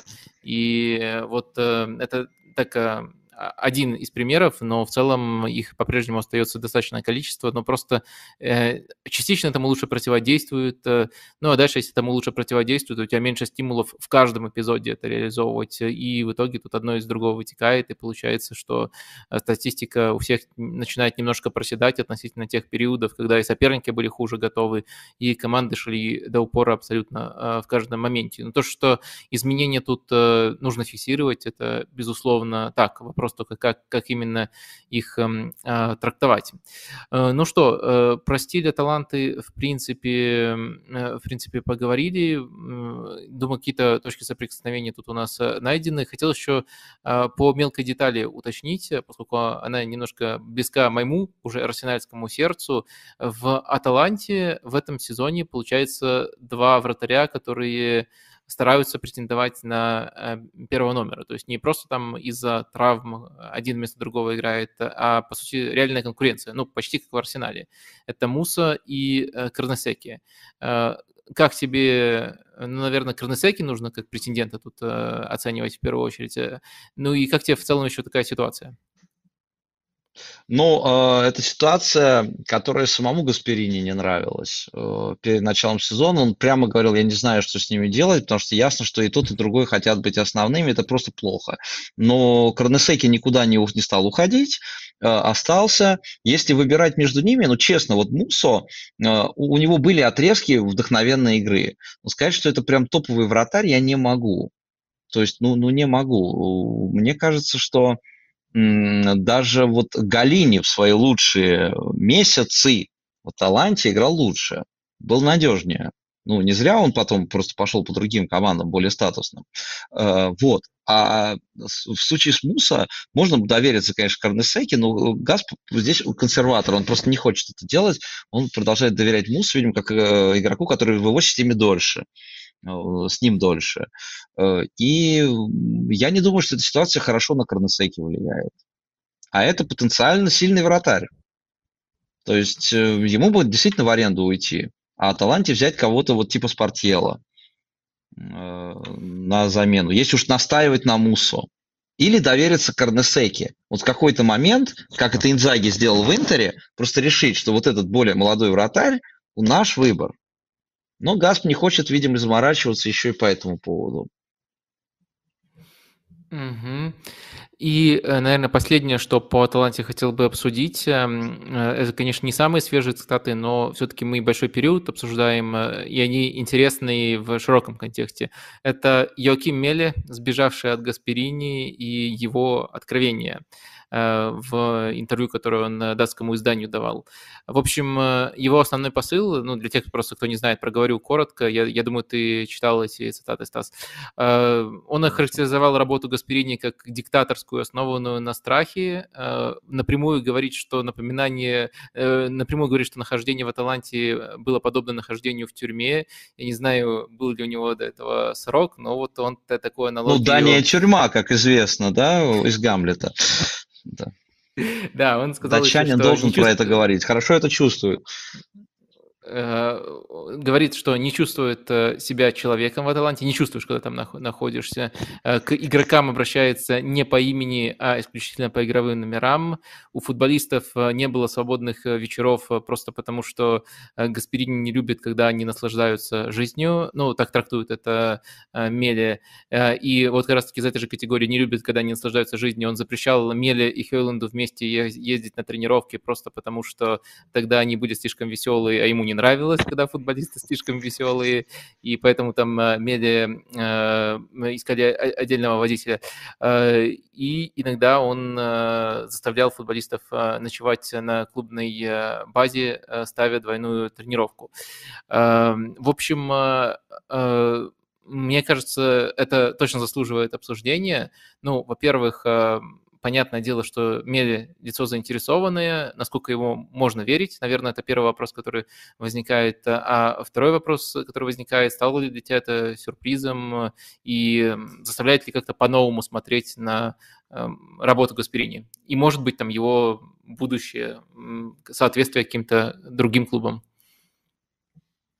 Ну, по поводу соответствия, э, я думаю, совершенно понятно, что Гасп – это человек для средних клубов. Все-таки он их выводит на новый уровень. Это не человек для Интера, Милана, э, может быть, даже Ромы. То есть не для таких клубов с такими задачами, потому что он любит все, все контролировать, чтобы все подчинялось. Что касается рассказа Мели, у меня нет сомнений по поводу того, что у Гаспа есть эти замашки. Э, и, наверное, по-другому, э, это, вот в его случае это не могло получиться. Он же такой человек, и он привык, что так все функционирует. Э, есть у меня сомнения по поводу стройности самого нарратива, потому что то, как Мели приводит эти факты, они объединяются в картину тотального ужаса. Это могли быть разрозненные факты, это могли быть какие-то непонятые намеки или слова Гасперини. Я сомневаюсь в том, что вот он прямо запрещает людям смеяться, радоваться жизни, что он такой вот Карабас-Барабас, который сидит, и ему не хочется, чтобы люди были счастливы. Но я думаю, что это полная ерунда, потому что тогда э, процент людей, э, доля вот тех, кто уходит из таланта и говорит то же самое про Гасперина, была бы выше. Но очень многие игроки, которые уже не играют в Аталанте, ему благодарны. Э, здесь, ну просто эта картина, это может быть, вот не знаю, смотрел ты фильм Whiplash, не помню, как по-русски переводится, про барабанщика джазового, его учителя, который его учил играть, и он просто издевался над ним, оскорблял его, вот, э, а тот был прям вот такой заряженный, и вот он показал ему. И, ну, вот, я, вот я, я, я, я, я думаю, что если про Гасперини, то лучше подходит фильм «Майор Пейн». Ну да, но ведь майор Пейн был добрый. Понимаешь, он же про паровозик рассказывал, я, я про как он я по джунглям. Да, он же добрый был, на самом деле. Он хотел, чтобы мальчик уснул, но он просто не знал других методов. Эм, сердце солдата, солдата не знает слов любви. Он ему про паровозик Вьетнама, там, про Бубу без ног рассказывал, еще про что-то. Но э, правда, э, то есть, ну, я не думаю, что Гасп такой. То есть, э, я думаю, что у него просто бывает столько игр. Он отчасти догматик, э, конечно, в значительной мере и диктатор. Э, при этом у него столько игроков, э, у него есть задачи, и он должен их выполнять. И он не может быть сентиментальным, он не может с каждым сюсюкаться, ему не хватает для этого внутреннего ресурса. И кто-то это воспринимает адекватно. Ну, нет и нет. Кто-то это воспринимает как повод обидеться, кто-то более тонкий. Мели, все остальные, датская школа другая, там очень сильна эмпатия, там дети не играют на счет, там э, боятся психологически задеть. То есть э, датские игроки, они другие, они могут э, действительно не адаптироваться. Кстати, ни, ни один датчанин у Гасперини так вот надолго не задержался. Кьер топово играл в Милане какое-то время. Ну, помнишь, он до этого был полгода в Аталанте. Он не заиграл. Хотя он уже взрослее, старше. Мелли вот все крайний, крайний защитник вообще э, такой пунктик у Гасперини. Он отбрасывает всех, пока пятый, шестой не подойдет. Сейчас еще Руджери играет. Свой воспитанник, который эту систему знает с самого начала. А с Мелли у них прям не сложилось. В сборной топово играл, с Гасперини постоянно какие-то проблемы, постоянно какие-то поиски. Может быть, в этом дело. То есть это история, которая заслуживает, мне кажется, э, расследования. Э, разностороннего, а не просто послушать одного игрока, послушать еще какого-то из обиженных, сказать, ну вот Гасперини такой вот козел. Нет, я думаю, что вот это по-разному работает. Разные методы с разными людьми работают. Но я не думаю, что Мелли прям врет. Я думаю, что это э, факты он как приводит, э, может быть, в своей интерпретации, в своем понимании, но, скорее всего, много имело места. Просто все бывает по-разному. Не значит, что каждом Гасперини вот такой. В каждом случае. Ну и, наверное, последнее, что про таланту хочется спросить, можно коротко, поскольку тут э, вопросы задаются, но тема вряд ли заслуживает пока разбора, поскольку нет почвы для разбора. Э, Миранчук э, получил в матче против Джено целый тайм и какую-то надежду. Как ты вообще вот видишь его перспективы, есть ли они в Аталанте, особенно с учетом того, что мы раньше сказали про то, как меняется команда? Ну, э, он, кстати, хороший тайм сыграл. И э, вот условно, если играть с, э, по новой системе, в которой есть у тебя чистый нападающий, ну, допустим, это Скамака, и под ним есть игрок, который открывается на пространстве, делает оттуда рывки и передачи, Миранчук может в этой роли быть. Почему нет? Но я так понимаю, что он, на него не особо рассчитывают просто. То есть просто видят лучших игроков. Они, они уже присмотрелись к нему. И э, Гасперини уже все выводы сделал. То есть они просто не смогли его отдать в аренду, не смогли его продать этим летом и будут пытаться это делать дальше, пока он просто, поскольку он у них, он, естественно, тренируется, они пытаются его использовать. Но я просто думаю, что они на него больше не рассчитывают. Вот мне так кажется. Э, слушай, а как тебе тезис, такой, может быть, не, сра- не самый очевидный сразу, что игровое время Миранчука будет зависеть от успешности Декетелара? То есть, э, если пояснять, то Декетелара – это самый близкий к нему типаж. Если такой типаж, в принципе, будет в команде, следовательно, и ротировать его придется время от времени. И в таком случае Миранчук, э, ну, получится хотя бы больше, чем в иных сценариях. Ну, сейчас, когда у них э, травмирован Эльбеляль Туре, э, Декетлар, мне кажется, что это скорее сменщик э, Скамаки. То есть это высокий парень, нападающий. Да, не, он, они не похожи по манере игры, но это скорее так. Плюс есть Муриэль. То есть все равно Миранчук пятым получается. Вот как не упускаю. Декетлар сам не основной. Лукман Скамака и, и Коп Мейнерс третий впереди. Вот мне кажется, это сейчас оптимальный вариант. То есть Декетлар сейчас Я... не основной. Да, я согласен, согласен, но просто я скорее к тому, что если Декета Лара станет э, железным игроком основой, э, то в основе появится типаж, в который проще интегрировать да, Мирончука. Да, да, да. Но это будет, может быть, возвращение к немножко к старому футболу. А не уверен я, что в, вот в долгу это получится. То есть это могут быть решения под конкретный матч. Но тогда будет Декета Лара, а не Миранчук. То есть им как постоянная опция это не понадобится. Да, снова соглашаюсь, но просто вот если искать сценарий, то, может быть, эм, этот э, из всех плохих чуть лучше, чем э, остальные. А следующая команда, как раз про плохие сценарии заговорили, это Лацио. И тему я сформулировал, что не так с Лацио. Мне кажется, что это имеет право формулироваться именно так. Лацо по-прежнему меня разочаровывает, но я готов э, слушать, прислушиваться к аргументам, к впечатлениям э, твоим. Может быть, мы тут э, разойдемся. И первое, что я хотел бы сделать по Лацо, по Сари, который мне не безразличен, это, в принципе, сформулировать какую-то такую отправную точку. Вот вообще без оглядки про стиль, который точно нужно будет обсудить отдельно. Если смотреть только на уровень игры при Саре, как бы ты его охарактеризовал? Это команда уровня Лиги Чемпионов, э, Еврокубковая, либо еще ниже, реализует он потенциал состава, не реализует, вот э, в э, такой самой общей рамке, как бы ты его ранжировал? А, мне кажется, что он, да, во-первых, эта команда, мне кажется, все-таки не Лига Чемпионская. И она и в прошлом сезоне не была Лига Чемпионской. Э, так получилось просто. Им повезло с некоторыми результатами, они оказались там, где они оказались. Это команда уровня Лиги Европы. Наверное, все-таки так. Э, Сари, э, вот опять же, у меня тут тоже какое-то смешанное ощущение. Вот даже от вчерашнего матча против Фиорентины. Первый тайм очень средний у Лацо. Второй тайм они Фиорентину обыгрывали явно. Моментов больше создавали. Хор- хорошая игра. Э, то есть и так э, вот пока вот эти два месяца, два с половиной. То есть вроде ничего не ждешь, а бывает так, что они матч выдадут действительно хороший, в котором все гармонично, все сбалансировано. Потом будет Фейнорд, который их просто размазывает по газону. Но, э, то есть Сари пока, у него есть набор игроков. Э, но есть э, вот разные, слишком много факторов, которые на него воздействуют. То есть, во-первых, это привержен, он долгое время тренировал в совершенно конкретном стиле. Он уже понял за эти три сезона, что здесь так не получится. И не купит ему игроков, с которыми это получится. Точно не будет. Сразу все. Не получится больше этого сделать. Э, он понимает, что э, для него это не трагедия, например, уход Милинковича Савича, как мне кажется. Кто-то считает, что трагедия, я думаю, что нет. Э, он, вот даже отношения его с Луисом Альберто. Вначале он его жестко задвигает в запас. Сейчас он у него капитан, тогда, когда не играет Чиро.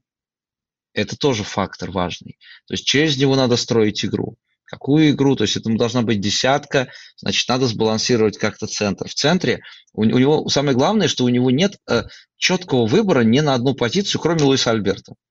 Э, ну, там, я, я не беру Филиппа Андерсона, вот я имею в виду в полузащите. Он не знает, кого выбрать. Вот у него нет четкого представления о том, кто у него стартовый состав, и слишком разноплановые игроки. Есть команда, есть Висино, есть Равелла, куча отличных игроков, все с разными качествами, и непонятно, вот как пока это требуется собрать. Вот он сидит, и кубик этот пока собирает. А пока он собирает, уже идут туры. И они уже играют один матч хорошо, один матч плохо. Один матч не так плохо, другой матч совсем плохо. Вот э, так у него бывает. Я думаю, что он пока с этим не разберется.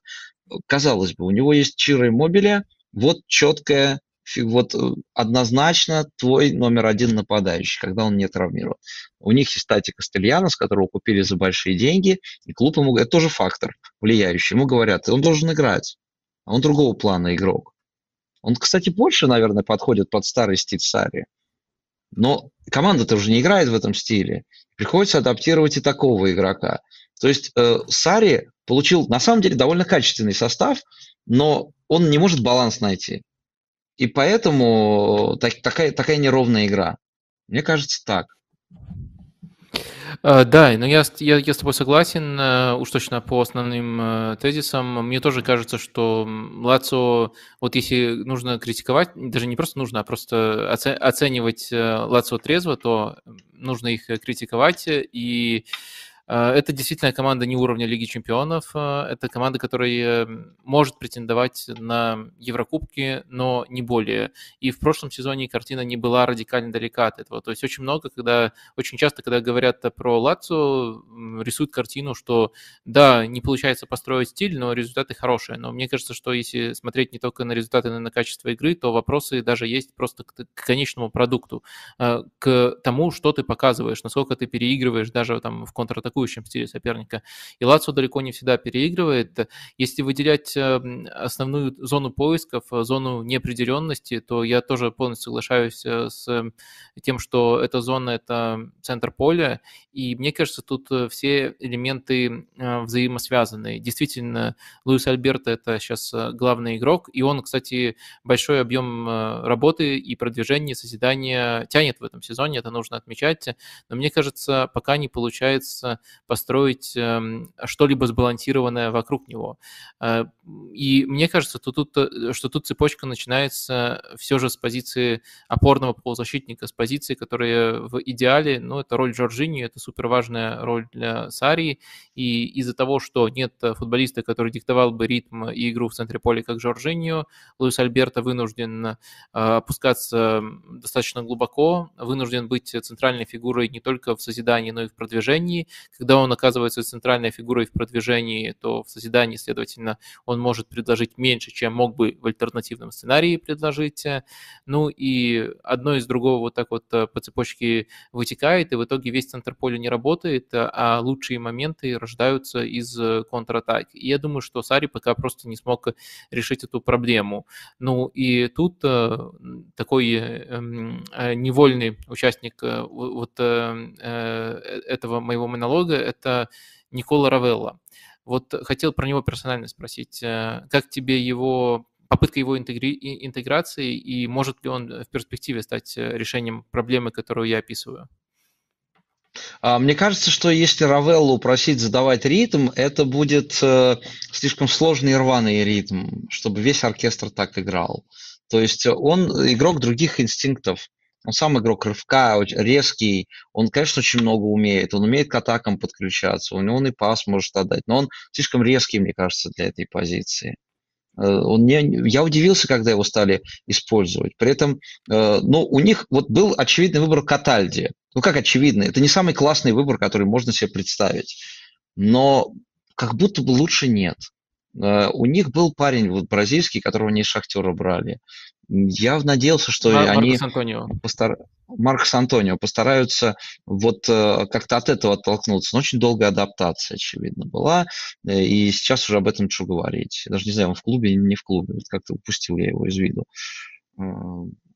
То есть вот и все. А Равелла, Равелла он, он не опорник вообще. То есть он восьмерка. И Сари это понимает. То есть они его используют вынужденно. А Весина это будет тормоз, если... То есть Весина тоже других инстинктов. Он тоже восьмерка. То есть у него куча восьмерок. Это э, тренер, который, у которому набрали восьмерок. А шестерку из них ну, ни из кого не сделаешь. А, да, я, я согласен с твоей оценкой и, и спросил в первую очередь, потому что самого удивляют эти вот эксперименты с э, Равеллой на позиции э, Жоржиньо. Если все еще можно старую систему позиции э, для Сари применять. А, но, наверное, если резюмировать, я согласен, что хорошего решения нету, но лучшее из доступных э, – это центр, в котором, э, получается, у нас будет Катальди отвечать за продвижение, а выше в роли восьмерок, иногда там десяток созидателей будут Равелла и Луис Альберто. Вот согласился бы ты с такой, на, на такой центр? Да, но есть при этом еще команда, который тоже должен играть. Э, и, ну, Равелла или команда тогда в таком случае, да, вот э, как такая прессингующая машина рядом. Э, ну, прям смотри, в этом сезоне Весина вдруг на хорошем уровне. То есть его тоже как-то надо интегрировать. Либо такая схема, либо просто отказаться от одного чистого опорника, перейти на пару, и Луис Альберто полностью освободить, сделать десяткой. Это просто переворот тогда будет. Ну, ну да, в принципе, у Сари разные информации были, и с Ромбом он когда-то играл. Может быть, что-нибудь интересное все-таки придумает. Может, Ромб, но, пока но у них нет опорника все равно. Нет опорника. Да, пока кажется, что просто он согласился плыть э, по этому э, течению, либо согласился с тем, что не получится эту команду э, переделать. И пока меня, мне, по крайней мере, его работа не очень нравится. Кстати, вот буквально на этой неделе появился в итальянских медиа слух о том, что Сари разуверился в этом проекте, хочет его по окончании сезона покинуть, и следующим тренером Лацо видит Винченцо Итальяна. Как тебе такой ход был бы? С теми же игроками. Но ну, Винченцо ну, Итальяно до, до разумных пределов. Да, Винченцо Итальяно гибче. Э, Винченцо Итальяно, э, может быть, даже самый интересный тренер сейчас, вот потому что он Фиорентине предлагает. То есть это команда, в которой я вообще забываю, как они сыграли, потому что мне нравится, как они играли. Э, ну, правда, два матча проиграли, но мне понравилось, как они играли. В любом случае. Ну, я, правда, думаю, что Итальяно могут какие-то другие клубы, хотя какие? Рома, вот, представляешь, Рома и Лацио будут бороться за Винченцо Итальяна. Да, но вот именно из-за гибкости он может быть более подходящая фигура. То есть мы, получается, что мы потеряем просто три года топового Сари. Мы получили три года Сари, который вынужден бороться с обстоятельствами. А могли бы видеть его лучшие работы, если бы он э, выбрал э, другую, другой клуб, другую команду бы получил. Но на самом деле, вот если говорить про итальяна, я бы хотел, чтобы он в Фиорентине оставался очень долго. Не потому что я ему зла желаю, mm-hmm. что я хочу видеть его в э, условиях комфортных для всех. Мне смотреть приятно, ему работать приятно. Вот тогда Ферентину следующий и обсудим. Э, э, но пока последний вопрос по Сари. Если, опять же, этот сценарий будет реализован, то мы должны как-то резюмировать этот период Сари и у меня возникает такой вопрос. Я сам не могу дать себе на него однозначный ответ, но все же, можем ли мы утверждать, что э, у Сари, если вот э, примерно все по такой же траектории продолжается в Лацо, с точки зрения построения команд, э, третья неудача, третья неудача подряд. И что в таком случае это может сказать его будущему работодателю? Каким должен быть вообще этот клуб? Ну, ну самое интересное, что э, Сари всегда может предъявить э, результаты. Самые примитивные, можно сказать. Ну да, неудача, но мы с Челси выиграли трофей. Да, неудача, но мы с Ювентусом, это было последнее чемпионство Ювентуса. Вот, после меня все было уже хуже. Да, неудача в Лацио, но мы играли в Лиге чемпионов. То есть э, результат все равно он умел давать. Другое дело, что ему самому не кайфово работать, мне кажется, в таких условиях. Э, и он уже по статусу не тот тренер, который может вернуться на уровень Эмполи. То есть это брать команду ну, почти с нуля. С, э, команду, в которой нету э, уже определенного прежним тренером стиля. Как это было в Ювентусе, как это было в Лацо. Он приходил в команды, в которых предыдущий тренер определил, задал конкретный стиль. Ему, э, этот стиль был не стилем Сари. То есть ему нужно прийти, э, ну вот Фиорентину. Вот там все будет под него. Вот Фиорентина. Ниже статусом, mm. спокойнее по работе, но при этом Еврокубки. Вот мне кажется, это идеально был бы такой обмен. Если это обмен. Э, а, ну, э, это интересно, но у меня есть э, другой вариант. Как ты посмотрел бы, опять же, нет, это слишком рано там менять тренера. Как Пусть ты посмотрел бы... Спалите, спалите на Сари в Милане, особенно учитывая, что мы говорим о ситуации к концу сезона. То есть э, я не думаю, что Пиоли заслуживает увольнения сам по себе. То есть мне не нравится, когда тренеров, которые проделывают э, достойную работу, может, там не выдающуюся, а, раньше выдающуюся, а сейчас просто достойную, э, пытаются гнать из клуба. Но в целом, если смотреть на Милан э, в перспективе развития там на сезон другой вперед, э, то, что они хотят делать, то, какие футболисты у них есть и появляются, э, мне кажется, Сари мог бы быть интересным вариантом именно вот для нынешнего проекта Милана. Нет у тебя такого ощущения? Но, э, может быть, я просто не думал в эту сторону, потому что я уверен, что Пиоли будет еще тренировать и останется. Я не думаю, что к нему будут какие-то претензии. То есть у него очень большой кредит доверия, э, особенно после смены частичной руководства. Просто я в эту сторону не думал. Но так вот, если примериваться, да, может быть, Сари из больших команд, а, собственно, почему в сторону Милана, а почему не в Наполе тогда? Возвращение Сари в а, Наполе в «Возвращение Сари в Наполе» мы этот сюжет уже много раз видели, когда его там э, горячо встречали, в кавычках горячо встречали. Я думаю, что конфликты mm. там с Ди Лаурентисом, с болельщиками просто ну, да, да, не позволят да. этому состояться. А Милан... Нет, ну, стилистически Милан подходит больше, чем Интер, да, и чем Ювентус, а, конечно. Про, про Милан я... По составу. Быть, лучше расшифрую мысль, тут не только состав, там, понятное дело, что в любом итальянском клубе, у которого есть ресурсы и, и какая-то база в составе, то, ну, он с, этим Сари может работать, может там еще обновляться, если какой-то ресурс будет. Но Милан, дело в том, что э, именно с этого сезона может быть, это идет сверху, может быть, это ударило что-то в голову непосредственно Пиоли, но все-таки пытается стать более структурной командой. И у Милана для этого, как мне кажется, ресурс весьма интересный есть. Э, мне кажется, вот и, и опорника нужного типа Бенасер может играть, э, тоже хотелось бы, чтобы у него со здоровьем все было хорошо, а если что-то Адли вот уже переучивает. По сути, Пиоли уже начал работу за Сари, э, чтобы потом меньше, меньше меньше нужно было заморачиваться Маурицио. А, и в целом это намерение прослеживается. И вот мне кажется, что Сари именно для такого футбола был бы интересным вариантом. Ну, возможно, возможно. А Пиоли в Лацио обратно. Я, я просто, я все время сразу, я думаю о тех, кого уволим в таком случае. А, может быть, от про Адли ты не зря вспомнил, впечатляет. Э, а что касается а, не знаю, перейдем к Милану или нет, там же тоже есть свой фактор э, давления на Милан. Вот как раньше у Барселоны был Кроев, который, э, даже уже отойдя от дел, продолжал через свои публикации участвовать в делах Барсы и подсказывать, как она должна играть. Э, вот в Италии в последние годы полтора в, газете, в газетах активировался Риго Сайки. И на телевидении он постоянно что-то публикует по матчам Милана, по матчам Интера, по матчам Лиги Чемпионов, и он все время оценивает Милан с точки зрения вот, по соответствию своим принципам. Достаточно ли компактный, сколько метров между линиями, как вы прессингуете, насколько современно вы играете, сколько вы играете в пас. То есть это, Саки, вот э, Пиоли, у него за спиной всегда тень Арига Саки, мне кажется.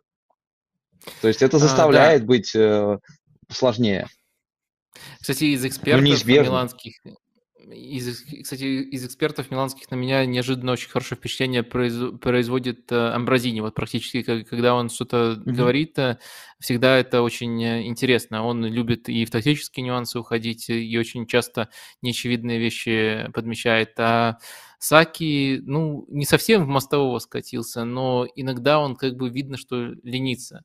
Ну, то есть, понятно, это великая фигура, и даже когда он говорит банальность, ты веришь в то, что за этой банальностью стоит э, прос- внимательный просмотр огромного количества э, футбола, просто потому что это Саки. Но иногда, выбирая между тем э, сказать банальность, либо что-то более глубоко, глубоко а, объяснить, он выбирает, так сказать, э, банальность, которая основана на том, что вот есть э, особенные ценности у Милана, им нужно соответствовать, э, и любая проблема, либо любой успех сквозь эти ценности объясняются. Понятно, что он может глубже анализировать, но иногда, мне кажется, он выбирает просто этого не делать, и в итоге оказывается таким фактором давления, с этим не поспоришь.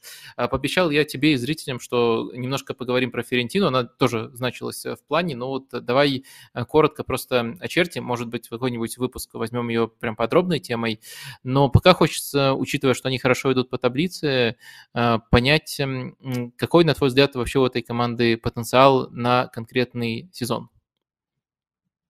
Я думаю, что то, ровно тот же, что и был. Но э, если... Нет, я думаю, что в этом сезоне это пятое-шестое место. Потому что я думаю, что, что Наполи из четверки не вывалится, и Ювентус там будет. Э, я думаю, что четверка примерно понятна э, в этом сезоне. Э, ну, может быть, заранее так говорю, но мне так кажется. А Фиорентина может обойти Рому и Лацио. Вот, вот Фиорентина может обойти Рому и Лацио в этом сезоне. Быть пятой. Хотя там еще Аталанта.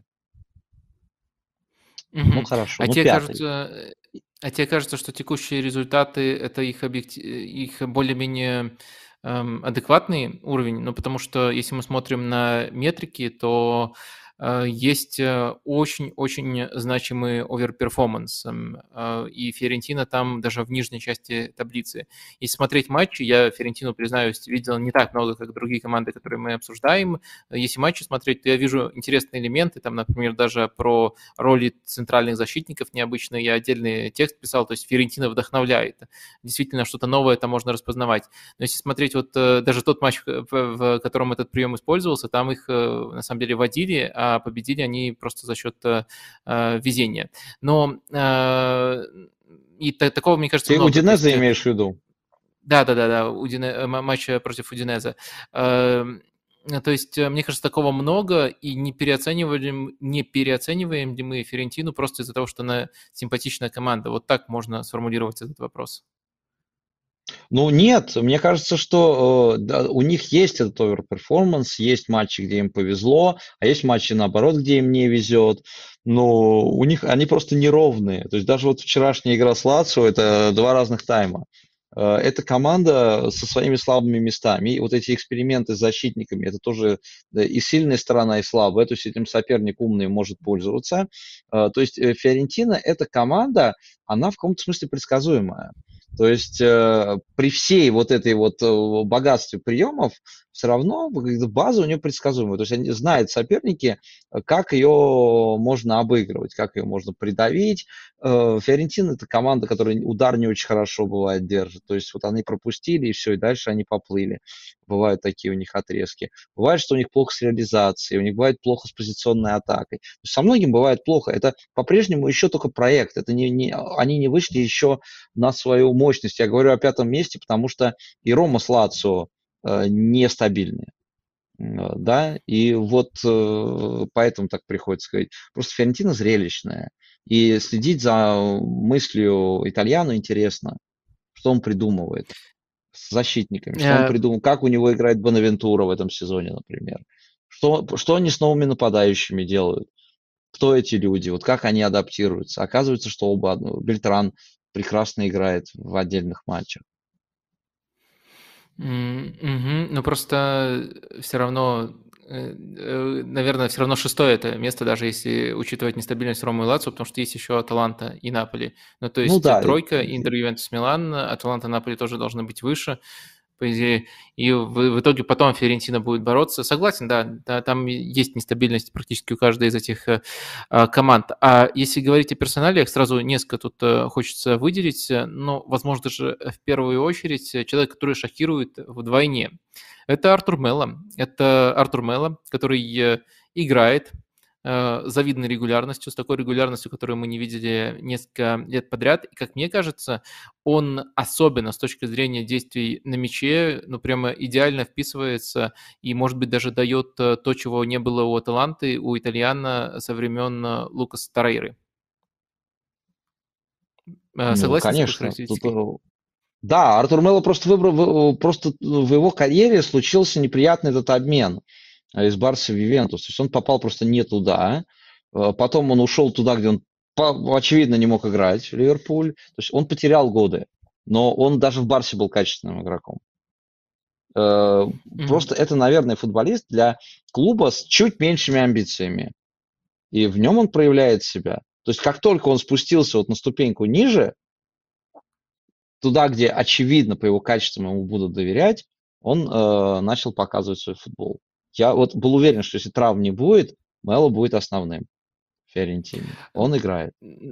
Ну, тут еще, наверное, нужно дополнять и говорить, что именно не только его уровень, но его соответствие вот э, тому футболу, который ставит Итальян, оно прямо да. потрясающее. То есть, как он сохраняет мяч в трудных ситуациях, как диктует ритм. Вот, именно, вот как раз-таки у Ферентины опорник нужного типажа есть. Я думаю, на самом деле, раз мы уже э, обсуждали эту тему, то, может быть, э, Артур Мелло смог бы и Лацо принести пользу, и можно было бы его вот именно в эту роль постепенно переучить, э, даже с разницей, которая есть между этими командами. А, ну нет, не знаю, Сари, мы же договорились, что Сари в Фиорентину придет и будет с, с да? Играть в Фиорентине. Так что не надо никуда Именно. ходить. А, я согласен, у тебя там промелькнуло, что Бонавентура крут, ну, это характеристика, которая очевидна. А есть ли смысл э, обсуждать его глубже, то есть есть ли что-то новое, чего не было раньше в его игре? Потому что мне кажется, что это просто хорошая форма, но в целом все те же качества.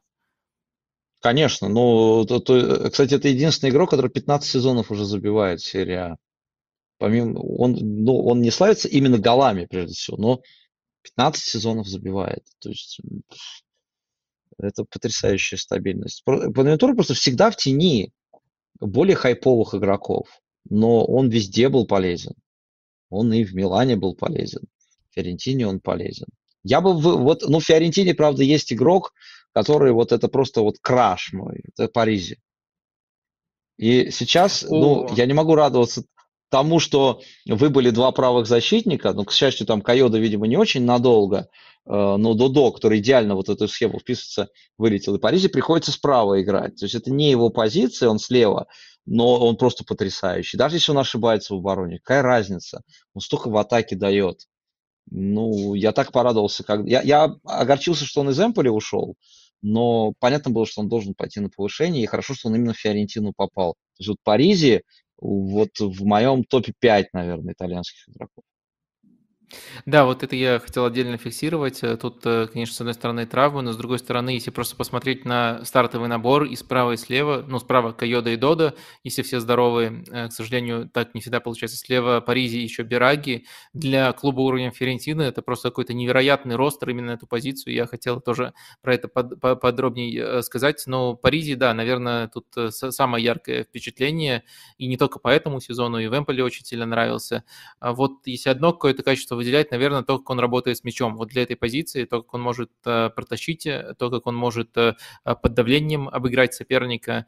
Мне кажется, ну и дерзость, которая, безусловно, для проявления этих качеств нужна. Паризи в этом очень эм, э, хорош, и очень здорово, что он э, и в Эмполе, в принципе, в команде, которая позволяет защитникам такие вещи делать, э, был, и пошел тоже на повышение именно в такую стилистически, стилистическую команду. Но тут еще, помимо всего прочего, опять же, если бы все были здоровы, можно какую-то невероятную вариативность отмечать, потому что если мы сравним этих футболистов, Кайода и Дода, Паризи и Бираги, то они же еще очень разные, они только высокого уровня.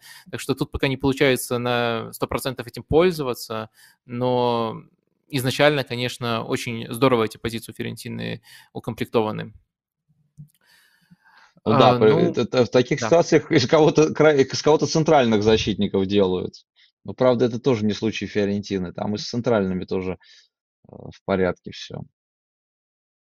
А, да, про Ферентину, я думаю, э, хватит, э, поговорили немножко.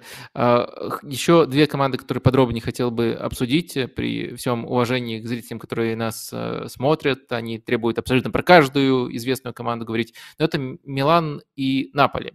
А, вот про них у меня точно есть что спросить. Ну, давай, наверное, уже Милан затрагивали. Постараемся до конца эту тему раскрыть. Ну, самый очевидный вопрос по итогам этого месяца – это какая у Оливье Жиру лучшая позиция? Э, ну, понятно, да, то есть э, у меня было странно, что они Миранты выпустили, а не Жиру. Э, когда остались без двух вратарей. Ну, хотя вот, ну, шутки шутками, смешно же ведь он очень сыграл в том эпизоде, да, то есть убрал голову там и отбивал. Но Оливье Жиру человек, который имеет право говорить, что у него уже именная позиция, у него роль. У него нет позиции, у него есть роль. Вот роль Оливье Жиру. То есть э, человек, который может... У него получается все. Когда он в форме, он чаще всего в форме, у него получается все. Даже мяч, когда от него уходит, он выставит пятку, и мяч попадет в эту пятку. У других не попадет, у него попадет обязательно. Два гола головой надо забить, он забьет. Два гола головой. То есть э, Оливье Жиру, вот э, ему просто не повезло жить в одно время с Каримом Бензима, иначе он был бы моим любимым французским футболистом. Еще на той же а, позиции играет. Дело в том, что я в той же роли. хотел спросить, эм, Дело в том, что я как раз хотел спросить э, а, именно такую твою э, более стороннюю объективную оценку, поскольку мне Жиру очень сильно нравится, но, как выяснилось, и тебе примерно настолько же он нравится. А вот э, в целом его месте, не знаю, в иерархии, в современной истории, потому что э, то, что он делает сейчас, это прям максимально э, будоражит. Ему 37 лет. Э, если мы берем гол плюс пас на 90 минут, то он лидер в серии А. То есть он даже Лаутара, который невероятную форму э, показывает, э, уделывает, если просто такую прос, простейшую адаптацию сделать, пересчитать на сыгранное время. И, и, и мы знаем, что даже не все время Жиру проводит в атаке. И сухарей это у него точно больше, чем у Лаутара, и больше, чем у любого другого нападающего. Но это, конечно, конечно, просто э, поражает, э, и есть э, две трактовки. Вот мы просто как-то со временем начали ценить эм, Жиру по особенному, в полной степени осознали его величие, и это справедливо. Ну или вторая трактовка, что или даже не знаю, мне кажется, тут э, второй трактовки особо нету, но вот мы, мы лишь со временем осознали величие Жиру. Но вот э, как эм, не обмануться вот этим шармом, что он в таком возрасте такие вещи, а, вещи показывает, и э, объективное место в истории ему отыскать. Но, наверное, это все-таки не Бензема и не Ибрагимович. Но вот где его место, по-твоему? Ну, вот смотри, я про Бензима же не просто так вспомнил. Помним все вот эти сравнения, кто там гоночная машина, кто для картинга. Вот э, судьба, она в каком где-то к Жиру оказалась очень благосклонной, а где-то нет. То есть Жиру по своим качествам, он на э, Бензима похож, очень похож. А, при этом это условно Бензима, который никогда не играл в мадридском Реале. Это вот, вот такого же уровня примерно игрок, такого же интеллекта, таких же привычек, который просто не играл в такой же хайповой команде, как Реал. При всем уважении к лондонскому Арсеналу и даже при всем уважении к Челси, где он не так долго был, э, и к Милану, Реал все-таки это одна из самых хайповых команд. И поэтому э, Жиру никогда не оказался в ситуации, когда ему приходилось становиться лидером команды после ухода мегазвезды, такой как Криштиану Роналду. В этом, может быть, ему повезло, а может быть и нет, потому что Бензима гениально справился с этой ролью, а у Жиру просто не было такой роли. Повезло ему в том, что Бензима э, поссорился с тренером сборной. И поэтому Жиру от судьбы получил то, что, может быть, не получил бы в других условиях он э, со всеми своими качествами стал чемпионом мира, стал основным нападающим сборной Франции и остается им.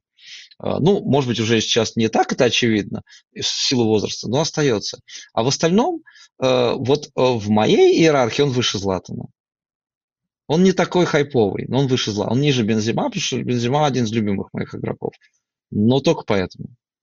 А по умениям и, по, и то, что его признали, вот мы, мы признаем, опять же, мы признаем, а кто-то другой скажет, да он не забил столько мячей. Он же ведь еще заложник стереотипа, что нападающий должен обязательно забивать 30 плюс. Кстати, он много забивал всю карьеру.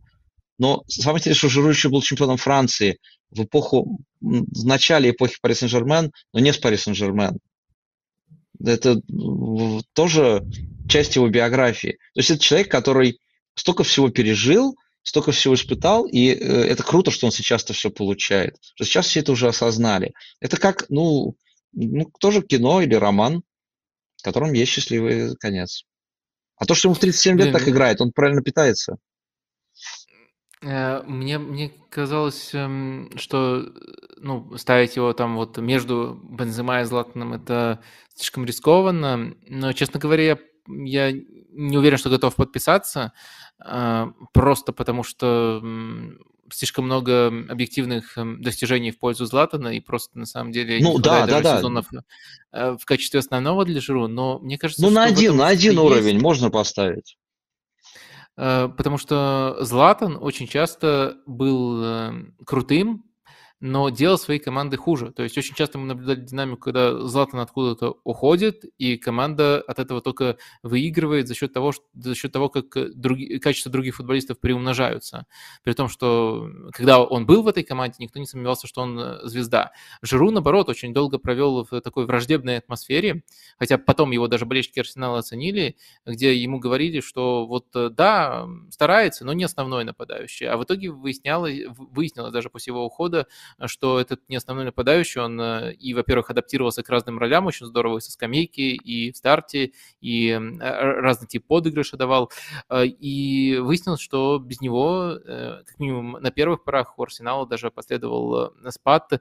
И мне кажется, сейчас он тоже ну, совмещает в себе и невероятную командную пользу, и сейчас как-то даже стал, не знаю, может быть, это, конечно, можно списать на то, что лига заметно более слабая, но стал еще и эффективнее в своих э, действиях. То есть сейчас у него есть абсолютно все, и он не просто не стал хуже, может быть, даже чуточку лучше стал, чем в свои годы в АПЛ, но такую высокую планку он достаточно давно держит, более-менее такую. Может быть, некоторые колебания у него тут происходят, но и это, конечно, очень эм, круто, что он в 37 лет вообще ни в чем не становится хуже. Хотя, наверное, опять же, в этом есть иррациональное звено, поскольку у него скорости никогда особо не было, у него другие качества.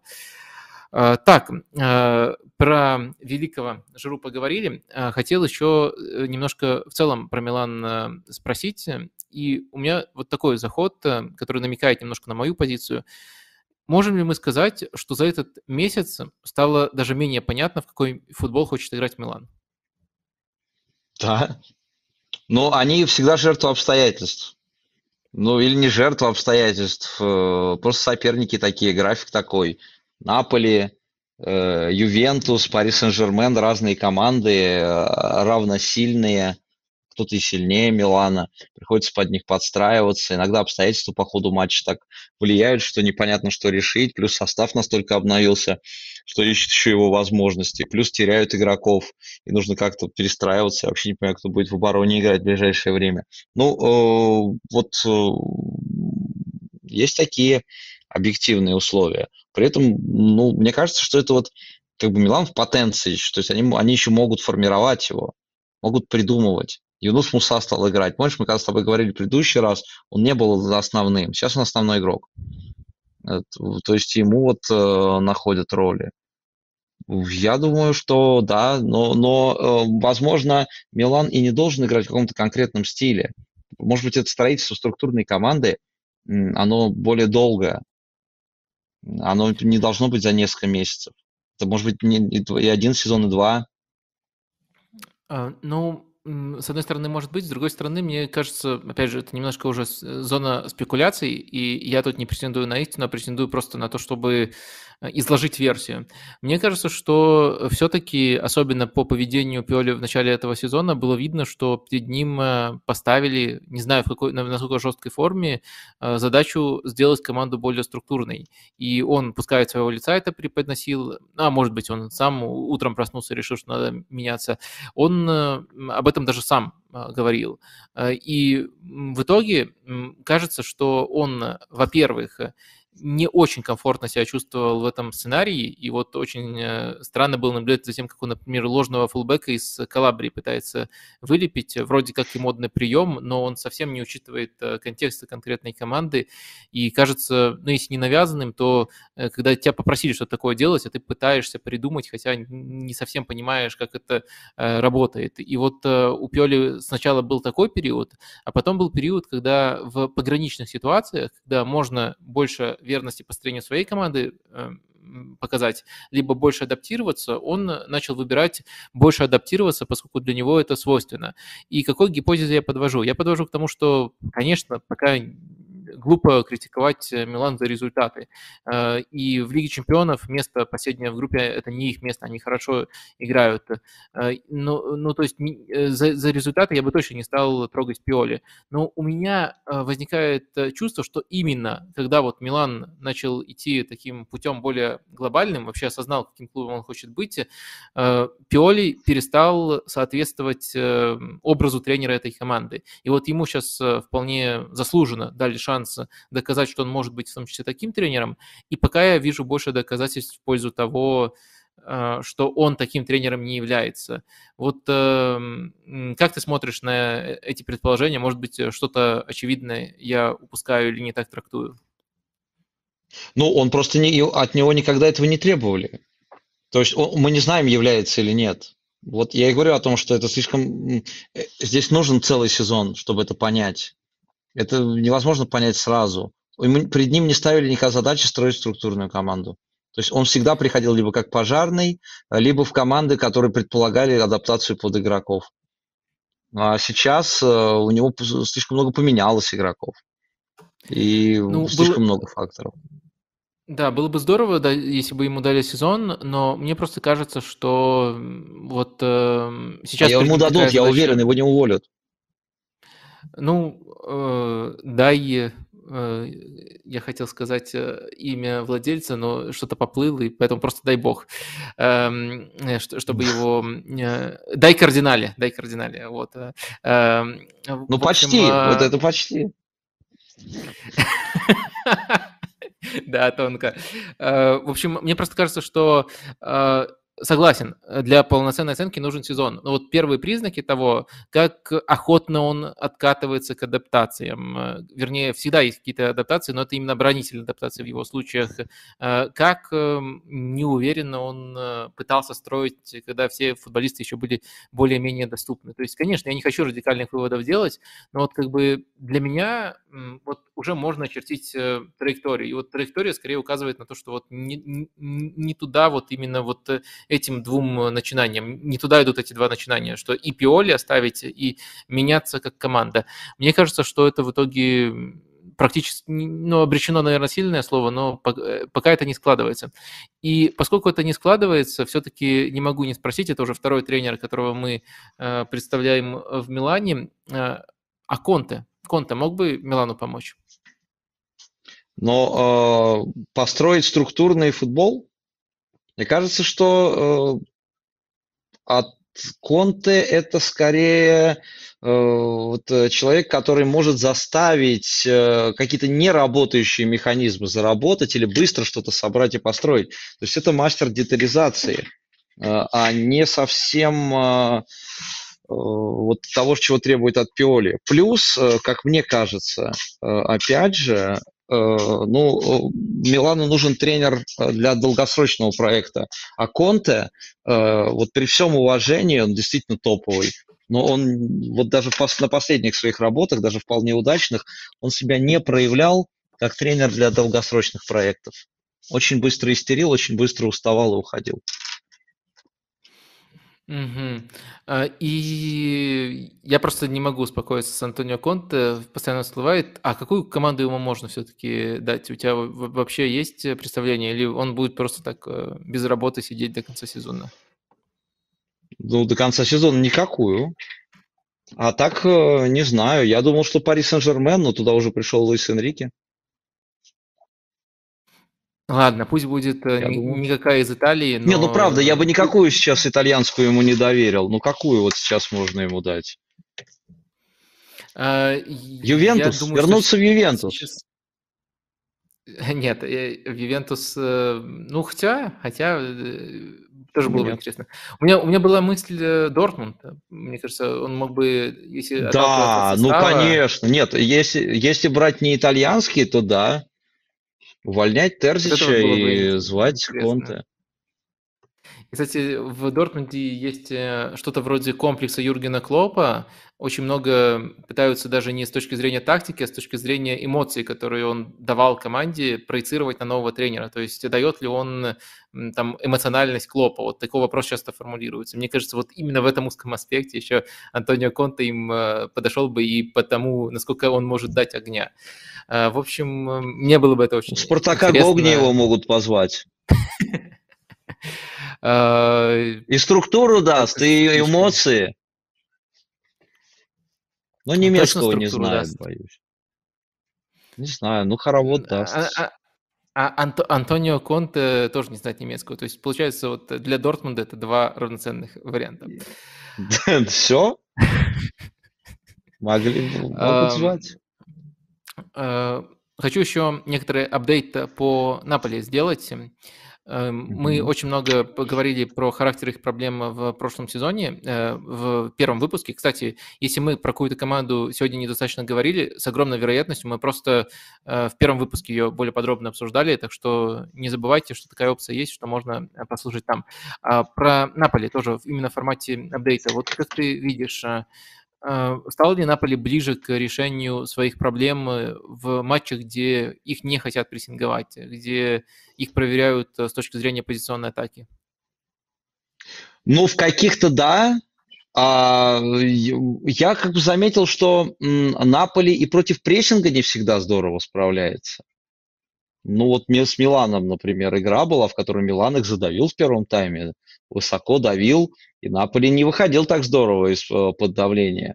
Э, честно, не увидел я, чтобы они лучше стали э, с этим справляться, и поэтому сейчас все чаще говорят о том, что, например, Лоботка уже не тот, что был в прошлом сезоне, но так он не тот именно потому, что он часто оказывается в таких ситуациях, когда у него вроде есть свобода, но они не стягивают соперника на себя, соперник закрыт, ему приходится искать дальше сложнее.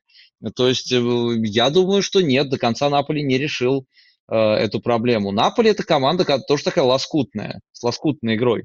Они э, один тайм проводят ужасно, пол второго тайма хуже, чуть получше, и хорошо 20 минут, и могут за счет этого добиться результата. Но а хороший матч могут проиграть, как с Реалом, например. Э, то есть вот это пока команда крайне нестабильная. Мгм. Э, да, Ну, с по с моему этим, а, ощущению. с этим тяжело не согласиться. Э, ну, единственное, только тут э, всегда, может быть, потому что защищаю Руди Гарсию, но на самом деле в моих глазах я не защищаю, просто стараюсь объективно его оценивать. Я всегда добавляю, что эта тенденция зародилась в конце прошлого сезона, ну и мы, по-моему, это как раз-таки вот в первом выпуске Конечно, да-да-да, именно так, ничего Э, мне кажется, просто тут э, нет ничего большего вот в этом кризисе, или там в кавычках кризисе, чем вот э, эм, наследие прошлого сезона и травма Асимхена. Но э, все же, э, если мы говорим о травме Асимхена как о факторе, э, как ты думаешь, может ее можно сейчас обернуть каким-то образом э, в пользу Наполи?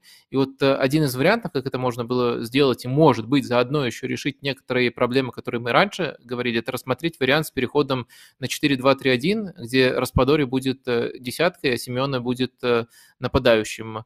Вот как бы ты на такое посмотрел? Ну вот он так и сделал сейчас примерно с да, да, да, против, против Милана. Миланом во втором и тайме. А если долгосрочно попытаться это рассматривать? Ну, э, я думаю, что просто Асимон э, вернется. То есть, э, это, если бы он выбыл, не дай бог, на там несколько месяцев, тогда да. Но я думаю, что у него все-таки не такая серьезная травма. Он скоро вернется, и эта проблема, она как будто отпадет. Вот без него, а... да, потому что Распадори не тянет роль девятки. И у них нет а... просто других вариантов, кроме как пользоваться Симеоной. А Симеоны один не потащит весь этот объем. То есть им приходится разбивать Асимона на, на, на две части.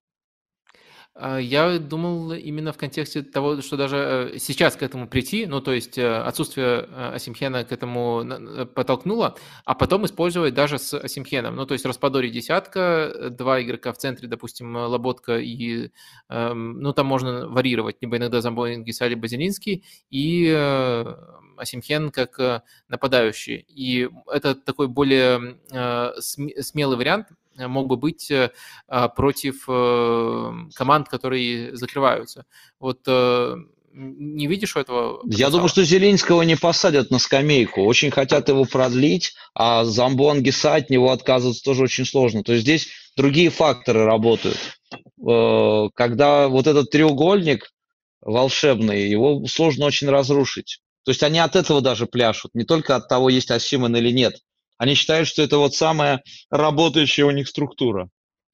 Вот этот ну, треугольник. Ну, просто Просто если пытаться э, ну, сопоставлять, мне кажется, это треугольник, он плюс когда Наполи прессингуют, и он просто за счет качества может очень многое давать. И, кстати, даже те матчи, за которые Лоботку критиковали, очень часто это были матчи без Замбон Гиса, который тоже может часть этих качеств давать. Ну, а так просто на Лоботку просто слишком большой объем работы э, конечно, выпадает. конечно. Но когда, когда прессингуют, это плюс. А вот когда закрывается и паркует автобус соперник, то я уже не уверен, что этот треугольник плюс. Ну, то есть Лоботка, окей, он э, хорошо играет под давлением, но он не создает из глубины моменты, как это может э, делать там э, Пирло, допустим, вот именно э, креативить. И Зелинский, он тоже хорошо играет на пространстве, хорошо интерпретирует пространство, но он не созидает в полуфлангах, как Дебрёйна и Бернарду Силва. То есть это именно типаж, который хорош под давлением, но каждый из них уже не на 100% является собой, когда сценарий меняется. И вот именно поэтому я думал, что, во-первых, Распадори, как дополнительная такая опция в зоне десятки был бы э, полезен, просто как э, созидатель такого типажа.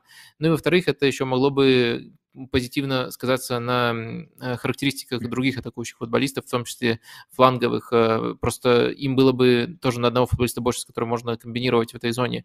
Вот мне кажется, что в конкретном сценарии, что вот Руди Гарсия может даже не одну схему основную иметь, а две рассматривать. И это может иногда быть такой палочкой-выручалочкой для него. Нет, я, я согласен. Э, и э, действительно, ну, то есть это даже не 4-2-3-1, это, ну, вот, из того, как ты объяснишь, это просто 4, это два нападающих. Просто игра с двумя разноплановыми нападающими, э, когда команда против тебя играет ни, низким блоком. Я думаю, что здесь вот еще что может сыграть свою роль. Они ведь сравняли с Миланом, вот именно перестроившись. По игре я бы не сказал, что они прям э, радикально улучшили игру. То есть Милан все равно мог выиграть, наверное, должен был даже выиграть этот матч. Э, но результат есть, и это может э, как раз подтолкнуть Руди Гарсию к такому выводу, что должна быть и вот эта альтернативная модель. Если он раньше к этому выводу еще не пришел. Ну да, наверное, он может так сделать, тем более, что он какой-то кредит доверия сейчас получил. Мы говорили, мы в прошлый раз, когда с тобой встречались, он был в такой позиции, когда могут уволить. Потому что Аурелио де Лаурентис присматривался к Конте, даже вел с ним переговоры, э, и вот э, думалось, что Груди Гарсию сейчас попросит, хотя казалось, что это совершенно несправедливо. Сейчас он получает кредит доверия, если ничего катастрофического не произойдет, он остается. Значит, э, он может экспериментировать. И еще одна тема по Наполи, которую активно обсуждают, э, и в которой, как мне кажется, есть некоторые непонимания, которые можно прояснить. Это миф все-таки, мне кажется, это миф. Может быть, мы тут э, не сойдемся и уже будем спорить, но мне кажется, все-таки миф о том, что Хвича стал хуже. Для того, чтобы э, подчеркнуть, что мифического вот э, в этой фразе я вижу, которую часто используют в этом сезоне, э, я подготовил небольшую таблицу, мы можем вывести ее на экран, и я поясню, mm-hmm. что тут изображено. Тут э, у нас э, ну, показатели, по которому, в принципе, многих атакующих игроков можно оценивать, и, в частности, которые действительно важны для игры Хвичи. И тут у нас э, три цвета – зеленый, красный и серый. Серым у нас отмечены показатели, которые не изменились принципиально, то есть остались на том же уровне. То есть там формально можно было бы тоже подсвечивать зеленым э, и красным некоторые вещи, но это было бы немножко читерство, поскольку колебания очень небольшие, то есть это э, тот же уровень. А где есть существенные изменения, это вот зеленый и красный, и зеленый – это хорошо, это улучшение. И что мы видим, если сравниваем Хвичу по вот этим ключевым метрикам, которые э, показывают то, насколько он опасен и то, насколько он хорошо созидает, э, мы видим, что у него везде либо сохранение прошлогоднего уровня, либо даже прогресс. Единственное, чего, может быть, не хватает, но это тоже даже тоже спекулятивно, это некоторой эм, яркости, но на самом деле даже результативность, если пересчитывать на 90 минут, у него не сильно изменилась. Может быть, э, просто насколько же яркого короткого отрезка, как в прошлом сезоне, не хватает, если вот так уже формулировать. Но если э, сравнивать э, всю дистанцию и все метрики, то мне кажется, что Хвича нисколько не стал хуже, и мне кажется, просто проблема его восприятия э, заключается в том, что э, люди э, как-то вот в матчах, где у него залетало, особенно вот на этом периоде, когда все было на коротком отрезке сосредоточено, они не совсем оценивали его игру. Они оценивали вот именно то, что у него залетело и что сказка продолжается. А если сравнивать уровень игры в этом и в прошлом сезоне, он всегда солидно высокий. Но э, и даже в лучшие отрезки прошлого сезона не был э, космическим, и сейчас он тоже остается э, солидно высоким, но он точно не стал хуже. Вот какие-то такие у меня ощущения. Что ты, Стас, может что-то дополнить, либо может опровергнуть? Ну, э, действительно, ведь как он ведь стал крутым сразу, как он появился. То есть это даже не просто короткий отрезок, это стартовый отрезок прошлого сезона. То есть он сразу, на, э, к нему еще не адаптировались, к его манере, другие команды. Для зрителей это было вау-эффект, причем не только в России, но и везде. Э, и поэтому это даже ну, не, не переоценка, наверное, а желание, да, вот как ты сказал, видеть только белое, только хорошие стороны их э, гиперболизировать. То есть э, он уже уровень там БАП, всех остальных на коротком отрезке. У него было просто не, не просто отрезки, у него были две большие части сезона прошлого. А во втором сезоне не просто под него адаптировались, адаптировались вообще под стиль э, Наполи. И случай с Хвичей подсказывает, что даже если у тебя в команде есть игрок настолько одаренный, а он действительно очень одаренный игрок, ты должен э, построить игру так, чтобы в любых сценариях вот эти его качества проявлялись. Не нужно требовать от Хвечи, чтобы он э, стал Килианом Бапе сразу, чтобы он стал Лионелем Месси. Можно использовать и те качества, которые у него есть сейчас, но для этого нужно так игру построить, чтобы он всегда оказывался в удобных сценариях для себя. Это сложно сделать, но это можно сделать. Во второй половине сезона прошлого у Наполи этого как раз не было. То есть они очень часто оставляли его в неудобных сценариях. И возникло ощущение тогда, что ну как бы все, он закончился. На самом деле, действительно, он не закончился. Просто команда, тренер, э, они недостаточно поработали для того, чтобы эти его прежние качества, те же самые, э, они э, по-прежнему э, команде помогали. Э, в этом сезоне были случаи, когда Руди Гарсия э, просил Хвичу, но видно было, что э, не оставаться вот на этой своей позиции на левом фланге, а смещаться в центр, меняться с Зеленским, э, меняться там с Распадори еще с кем-то, чтобы создавать проблемы для соперника, чтобы защиту раздергивать и все-таки освобождать пространство, где Хвич бы оказывался, потому что все равно это игрок пространства. Ну, что значит пространство?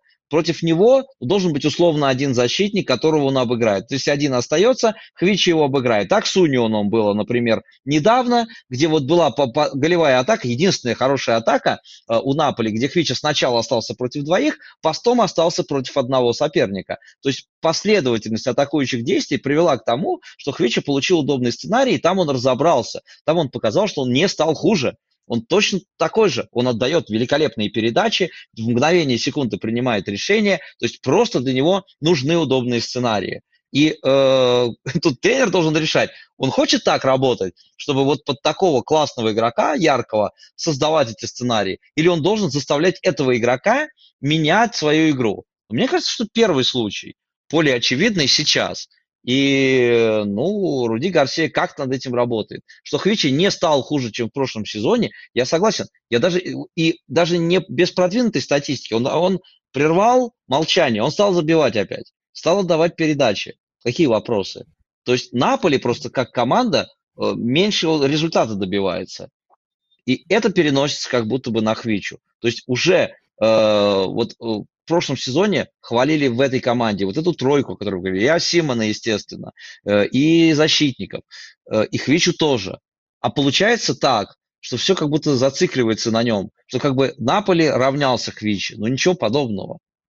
То есть э, и в обратку это тоже так действует. Хуже результаты у Наполи, значит Хвичи хуже. Ну, то есть я согласен mm-hmm. с тобой, он не, не играет хуже. Наполи просто а... добивается меньшего результата. Я бы даже больше сказал, мне кажется, что текущая ситуация, она более здоровая, чем в прошлом сезоне, где был один э, супер яркий отрезок, э, э, где помимо того, что он был хороший, еще очень многое просто банально получалось, в том числе с элементами везения. Ну, как бы правильно сформулировать, умножалось на наличие везения. Вот так можно наверное, сказать. А потом был ужасный отрезок. А сейчас все намного более сбалансировано, и общий конечный продукт, он не стал хуже. Я с тобой согласен, очень точное замечание по поводу того, что э, вот то, из чего рождается этот конечный продукт, это теперь такой, такая более вариативная картина. Он может быть э, по ситуации и полуфланговым созидателем иногда, он может быть и в своей классической позиции разбираться там с двумя на фланге. Так что мне кажется, что в целом он движется в правильном направлении. Это скорее один из элементов, э, за который может даже немножко похвалить Руди Гарсию, а не наоборот его ругать, говоря, что Хвича уже э, не тот. А вот э, как-то так, наверное. И если тут больше дополнений у нас нет, то можно перейти к финальным рубрикам. А, я их отметил как такие краткие рубрики. И одна из них называется продолжай, э, «Продолжаем наблюдение». Это про команды, про которые мы уже говорили, и вроде как нет чего-то принципиально нового. И вот я э, отнес Ювентус, э, который мы обследовали вот в первом выпуске именно к такой категории. Мне кажется, что если фиксировать что-то по Ювентусу, то это скорее то, что вот эти метания, в том числе наши, по поводу того, меняется, не меняется Ювентус, они скорее были обманчивыми. И Ювентус вот э, скорее вот за этот месяц, месяц клиншитов, кстати, сухих матчей постоянных, э, показал, что они скорее возвращаются к старому, к классике Аллегри. Вот э, давай подробнее позже их обсудим, а вот если в формате таком максимально коротком, у тебя такие же наблюдения, что вот в этом направлении динамика развивается? Ну, Ювентус не меняется в том, что ему по-прежнему не везет, у него теперь минус два полузащитника, причем не из-за травм. Uh, то есть uh, и это у Ювентуса сохраняется. Но я бы сказал, что у Ювентуса поменялось одно. Какой-то невероятный месяц проводит мой Закин. То есть вот большие матчи выдает игру, и, но при этом не меняется Аллегри, который берет и меняет мой Закина на пике. Вот это мне непонятно. А в остальном, да, то есть это команда, которая может полчаса играть в суперсовременный футбол с прессингом и всем остальным, а потом откатиться к прежним настройкам. Это команда с характером, которая может вытаскивать матч, э, который она играет лучше, вот последний, да, и вытаскивать его на последних минутах. Но что касается каких-то современных настроек, постоянного прессинга, э, игры в мяч, все, опять же, зависит от индивидуальностей. Выпустил ты Миретти, у тебя лучше пошла игра с мячом в центре. Не выпустил Миретти, ты опять перекатываешь, играешь на фланге. Решение Аллегри выпустить Костича, опять, а не Камбьязо, в каких-то матчах понятно, в каких-то матчах не очень понятно, он его меняет. То есть, э, да, э, но Аллегри всегда может объяснить э, возвращение к старым настройкам тем, что против Ювентуса опять судьба. Нет Пакба, нет Фаджоли, и как нам играть? Вот как можем. Uh, да, да, ну, примерно, примерно такие же uh, наблюдения. Uh, ну, если пытаться его там хоть как-то отмазать, э, я про Макса Аллегри, то еще все-таки важно, что он э, в этот месяц чаще оказывался с другим набором центральных защитников. Просто обычно у него есть опция как минимум одного такого смелого центрального защитника использовать, который может э, мяч продвигать по-особенному Данила или Александра. А вот Э, они так или иначе выбывали в этом месяце достаточно часто, и э, даже вот в самой первой стадии э, инструменты его скованы. Но конечный продукт именно такой, скорее вот в первой пограничной ситуации Аллегри откатывается к футболу, который любит. А что касается... Него был самым смелым в прошлом матче? э, из, из трех защитников Гати, который ходил вперед как дополнительный нападающий. Это не Данил. Данил это... так не играет. Именно. Но он угу. ходил вперед. Ну, то есть, мне кажется, то, что Гати исполняет эту роль, это как раз-таки тот ограничитель, который есть у Аллегри. Конечно. И в этом плане ему немножко Конечно. труднее.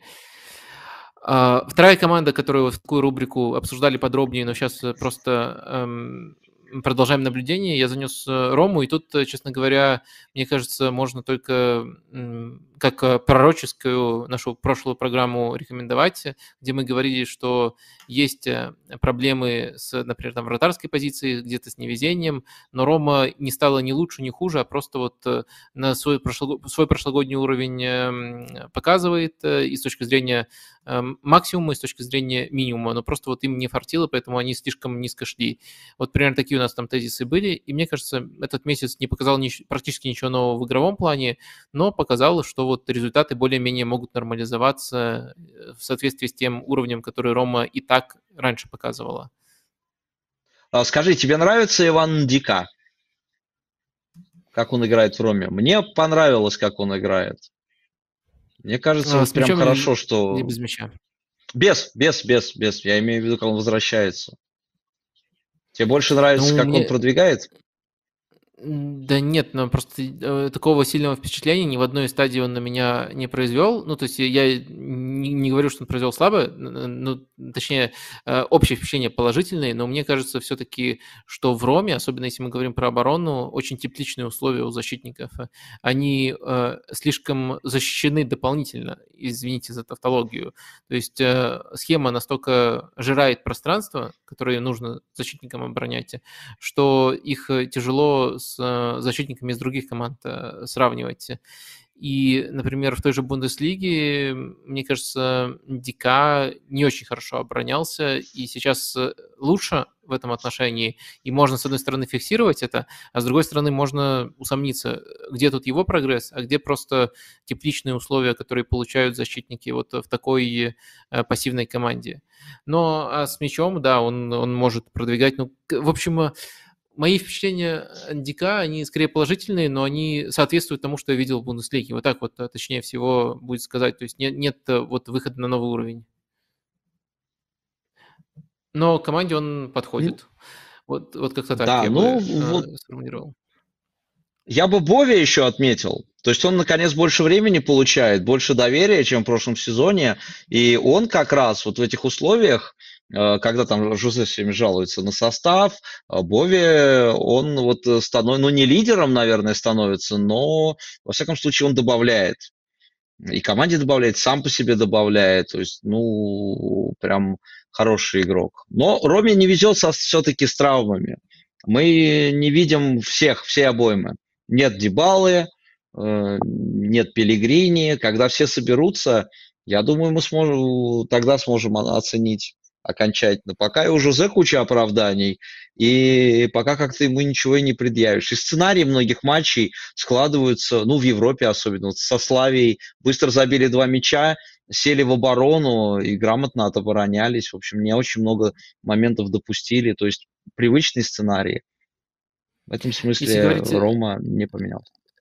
Если говорить о футболисте, за которым интересно следить, я бы еще, наверное, Паредеса выделил. И опять же, не с точки зрения там отнести mm-hmm. в какой-то полюс хорошо-плохо, а именно с точки зрения того, как он может повлиять на команду, когда все вокруг эм, более-менее стабилизируется.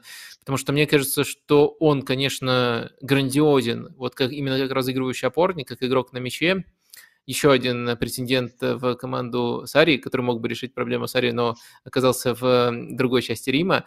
А, в общем, э, тут он за, за счет индивидуальных качеств может очень многое давать, а его проблемы без мяча, они как-то вот могут э, решиться за счет именно тех типичных условий, которые есть э, при обороне у Ромы, за счет того, как команда обороняется именно сжимая пространство. В общем, мне кажется, что вот он, конечно, очень разбалансирующий игрок, но вот, вот Роми этот э, разбаланс, э, дать чуть больше в атаке и чуть-чуть отнять у обороны, может э, э, пойти на пользу. Вот, мне кажется, так э, можно сформулировать. И он точно будет э, фактором, фактором того, что получается и не получается у Ромы. Э, так, э, с этим, наверное, все, вот с этой рубрикой. И еще самое финальное – это три персоналии. Я хотел бы тоже иногда выделять, о ком хотелось бы подробней поговорить, но в то же время это не команда, это лишь игроки, поэтому не слишком подробно. Первая такая персоналия, она, по сути, ассистировано тобой. Ты на прошлом стриме упомянул Гудмунсона из Джену, рекомендовал за ним отдельно следить, и мне кажется, месяц лишь подтвердил э, справедливость этого э, суждения. То есть за ним действительно стоит следить, очень интересный нападающий. Можешь э, подробнее поделиться своими впечатлениями от его игры? Ну, а, Гудмансон это такой игрок, который, ну, ну, во-первых, мы, он разрушает все стереотипы о исландских футболистах. То есть он очень подвижный, техничный, он прекрасно работает с мячом, но при этом он принимает очень неожиданные решения. Он сам для себя находит пространство. Для такой команды, как Джену, это важно. То есть это команда, которая, в принципе, играет от соперника, э, там опускается иногда пятеркой, закрывается, два игрока впереди, один из них Гудмансон, и очень важно, чтобы он это пространство нашел. Он это умеет делать за счет собственной техники. То есть уйти от двух игроков для него вообще не составляет никакой проблемы. Плюс у него есть удар, то есть он находит э, себе позицию для удара, и он решает исходы матчей, просто забивая. Вот с Лернитаной единственный гол он забил, причем классно, таким средним по дистанции ударом. Э, удар у него поставленный, э, при этом командный игрок, то есть вот при всех этих качествах абсолютно командный игрок, то есть он создает моменты пространства и для других. Но вот в ту структуру, которую э, Джелардина в Дженуа построил, Гудмансон вписался просто идеально. То есть его нужно смотреть именно в этом контексте. Но самое главное, повторюсь, то, что ты никогда не знаешь, на что он способен что он может сделать с мячом, как он сейчас уйдет. За ним очень интересно наблюдать, когда он получает мяч, потому что он может сделать многое в самых э, сложных условиях. А, второй футболист э, в этой рубрике у нас э, сегодня это Кальпани из Монсы. А, ну, я, по-моему, где-то даже это сравнение уже кидал, но мне кажется, он новым Ильичем. Кем он кажется тебе? Да, Похож, похож, при том, что он его чаще выше двигают все-таки как э, э, нападающего, но и не случайно, ведь он э, тоже э, парень из Аталанты, насколько я помню, которого просто оставляют сейчас в Монце. Э, да, э, единственное, что я Монцу в этом сезоне вижу реже, чем видел в прошлом, просто так получается почему-то, э, поэтому у меня очень какие-то обрывочные э, впечатления, но он и в прошлом сезоне выделялся, в этом он просто получил полное доверие. Э, Кальпани играет основного. И, и да, вот э, по своим решениям, по манере, да, Иличич, по-моему, хорошая, хорошая аналогия. Угу, на всякий случай проверил, он был в аренде, но его Монса в итоге выкупила, так что... Выкупила? А, Атала... Ну все, а, тогда да, до свидания, да. Да. Он, а это игрок старой Аталанты. Именно. Аталанта, именно. как Фразиноне, это Сосоло здорового человека, так Монца, видимо, Аталанта здорового человека. Шучу. Э, вот. Э, ну, ну и так. еще а, один футболист в этой рубрике, это... Не знаю, наверное, угадаю? Вот я угадаю, интересно. А, давай. Матиас Суле. Как, как ты, ты, подсмотрел, не знаю, у меня в очках отображается Нет, отражение. Я просто ждал, что он, что он первым будет. Я ждал, что он первым да, будет. Да, Ну что, Месси с Фразенон или как-то иначе? Я, я просто это... Главное, чтобы его сейчас не забирали в Ювентус. Пусть он поиграет сезон Фразенона. То есть, ну, с какой легкостью он это делает, вот э, смотришь и понимаешь, что Макс Аллегри просто э, мариновал человека просто его мариновал. То есть, если вы, вам нравился, там, не знаю, Хвича, просто посмотрите, что делает Суле. Единственное, что, конечно, э, он это делает, ну, с э, определенными соперниками. Ну, вот, например, с Калери. Э, кстати, не так плохо играет, как результат показывает, но дают пространство, там иногда не прессингуют, когда уже на своей половине и позволяют развернуться. Но Суле достаточно одного движения, причем, ну вот посмотрите, два гола, которые он забил в ворота э, Калери. Э, первый удар он покатил в ближний угол, э, такая, такое хладнокровие, а второе, это когда он издевательски просто качнул защитника, как бы заранее он себе как будто программу какую-то прописал, как вот он сейчас уйдет. И все это он делает на скорости, рывок, удар, завершение невероятно, честно, вот потрясающее совершенно впечатление. Вот и так понятно было, что он будет выделяться. Во Фрозидоне там очень средний состав. Он выделяется не именем и не тем, из какого клуба он пришел, а просто своими решениями. И еще я с интересом смотрю на то, как складывается их э, э, пара с Реньером. То есть Реньер, вот так и не раскрывшийся до конца даже в Жироне, э, он э, сейчас, э, мне кажется, раскрывается в Фрозиноне вместе с Суле. Как они взаимодействуют, как они друг друга ищут передачами. Супер, супер. Нет, Суле это однозначно. Вот последнего месяца главное открытие. Да, да. Э, ну, слушай, давай еще немножко сверимся. А вот в Ювентусе, когда он все-таки выходил у Аллегри, э, по-моему, он э, даже по тем отрезкам показывал, что он может играть больше, и показывал, ну, как минимум, проблески того, что мы наблюдаем сейчас. Да, он, по-моему, и в Лиге Европы выходил, играл, и когда у них там куча травм была. Да, но просто он получал очень мало времени. У Аллегри странное представление о том, в как, сколько должны такие игроки играть.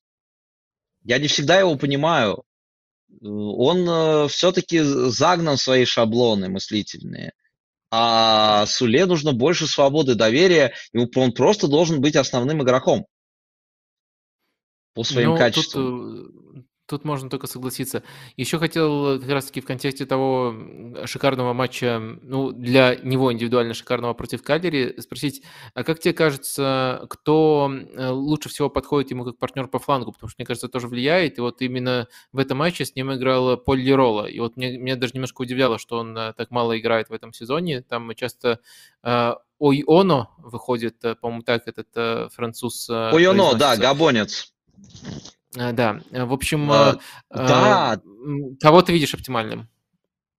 Вот да, я тоже хотел про Леролу как раз вспомнить после Реньера. То есть я вот посмотрел как, передача, когда вот на него на фланг пошла, говорю, кто это, Лерола играет? Да, Лерола под 20 номером вышел. Прекрасный пас. Ну, Лерола в каких командах играл? Сильно и в Сосуола. То есть здесь есть понимание – Э, вот э, этой игры. Да, конечно, мне кажется, что Лерола. Хотя у Йоно у него другие есть качества. Он быстрый, он тащит очень быстро мяч, он, он может э, смещаться в центр, вот такую роль выполнять. Но поскольку Фразинон это команда, которая через пас ищет пространство, Лерола здесь, конечно, больше подходит. Ну и последний фактор великолепия Сауле, это, наверное, ну, просто сам стиль Фразиноны. Мы уже упоминали даже на первом стриме об этом. Особенно Ди Франческо, конечно, мне кажется, он э, в том числе спонсор вот таких камбэков, которые мы видели в последнем туре. Команда может быть очень шаткой, но он э, собрал футболистов, э, наверное, эм, ну, максимально стильных. Из тех, которые пойдут в такую команду, как Фразиноне, очень много пасующих игроков, очень много с хорошей школой футболистов, и он дает им возможность ошибаться, он дает им возможность играть в футбол, и это тоже помогает таким талантам, как Сауле, прогрессировать и раскрываться. Вот, наверное... Ты знаешь, все... какую книжку читал да. Да, ты знаешь, какую книжку читал Ди Франческо, когда у него был стресс э, после потери работы в Вероне? Нет. Он читал Канемана. Он об этом рассказывал. Mm. И неудивительно, что у него в, в команде теперь есть футболист с фамилией Байес. Это прекрасно, это прекрасно. Да. мне кажется, зрители, которые досмотрели до конца, это уже действительно конец нашего стрима, обязательно оценят этот э, заход. Э, Байес, ну, почти точное попадание, если бы... Хайме, ну да, но это смешно, просто забавно. Звучит-то так да. же. Да, если Нет, нет, я, я кайфую от Фразенона. Я получаю огромное удовольствие. Но вот с кем, за кого болеть, когда они играют сэмпли, непонятно. Это и результат, ну, это матч, в котором да. я не, не запоминаю результат. Не запоминаю результат. Сейчас, э, да, это вот ближайший тур уже будет. Э, интересно да. будет посмотреть. Э, ну, сейчас, когда Андреа Соли... вынесенный да. матч. Вынесли специально а, для гиков. Именно, именно. Это, это очень здорово. Но у меня, наверное, стрим будет в понедельник вот такой же, только по другому чемпионату. Надо, надо будет как-то этот конфликт интересов разрешить. В записи. Ну, а сегодня в записи стрим, стрим, стрим проведу в записи, именно. Стрим? А, сегодня, сегодня просто спасибо огромное, Стас, за то, что уделил время. Очень интересно и приятно было пообщаться. Надеюсь, э, обсудили самые основные темы по месяцу. Напоминаю, что можете привыкать, что программа у нас выходит каждую неделю по разным лигам, и каждый месяц эти лиги повторяются. Можете запоминать, можете смотреть по другим лигам, по серии А. И вот, э, следовательно, темы, которые мы сегодня недообсудили, мы обязательно по ходу сезона к ним будем э, возвращаться. В общем, э, всем спасибо и на этом э, прощаемся. Пока-пока.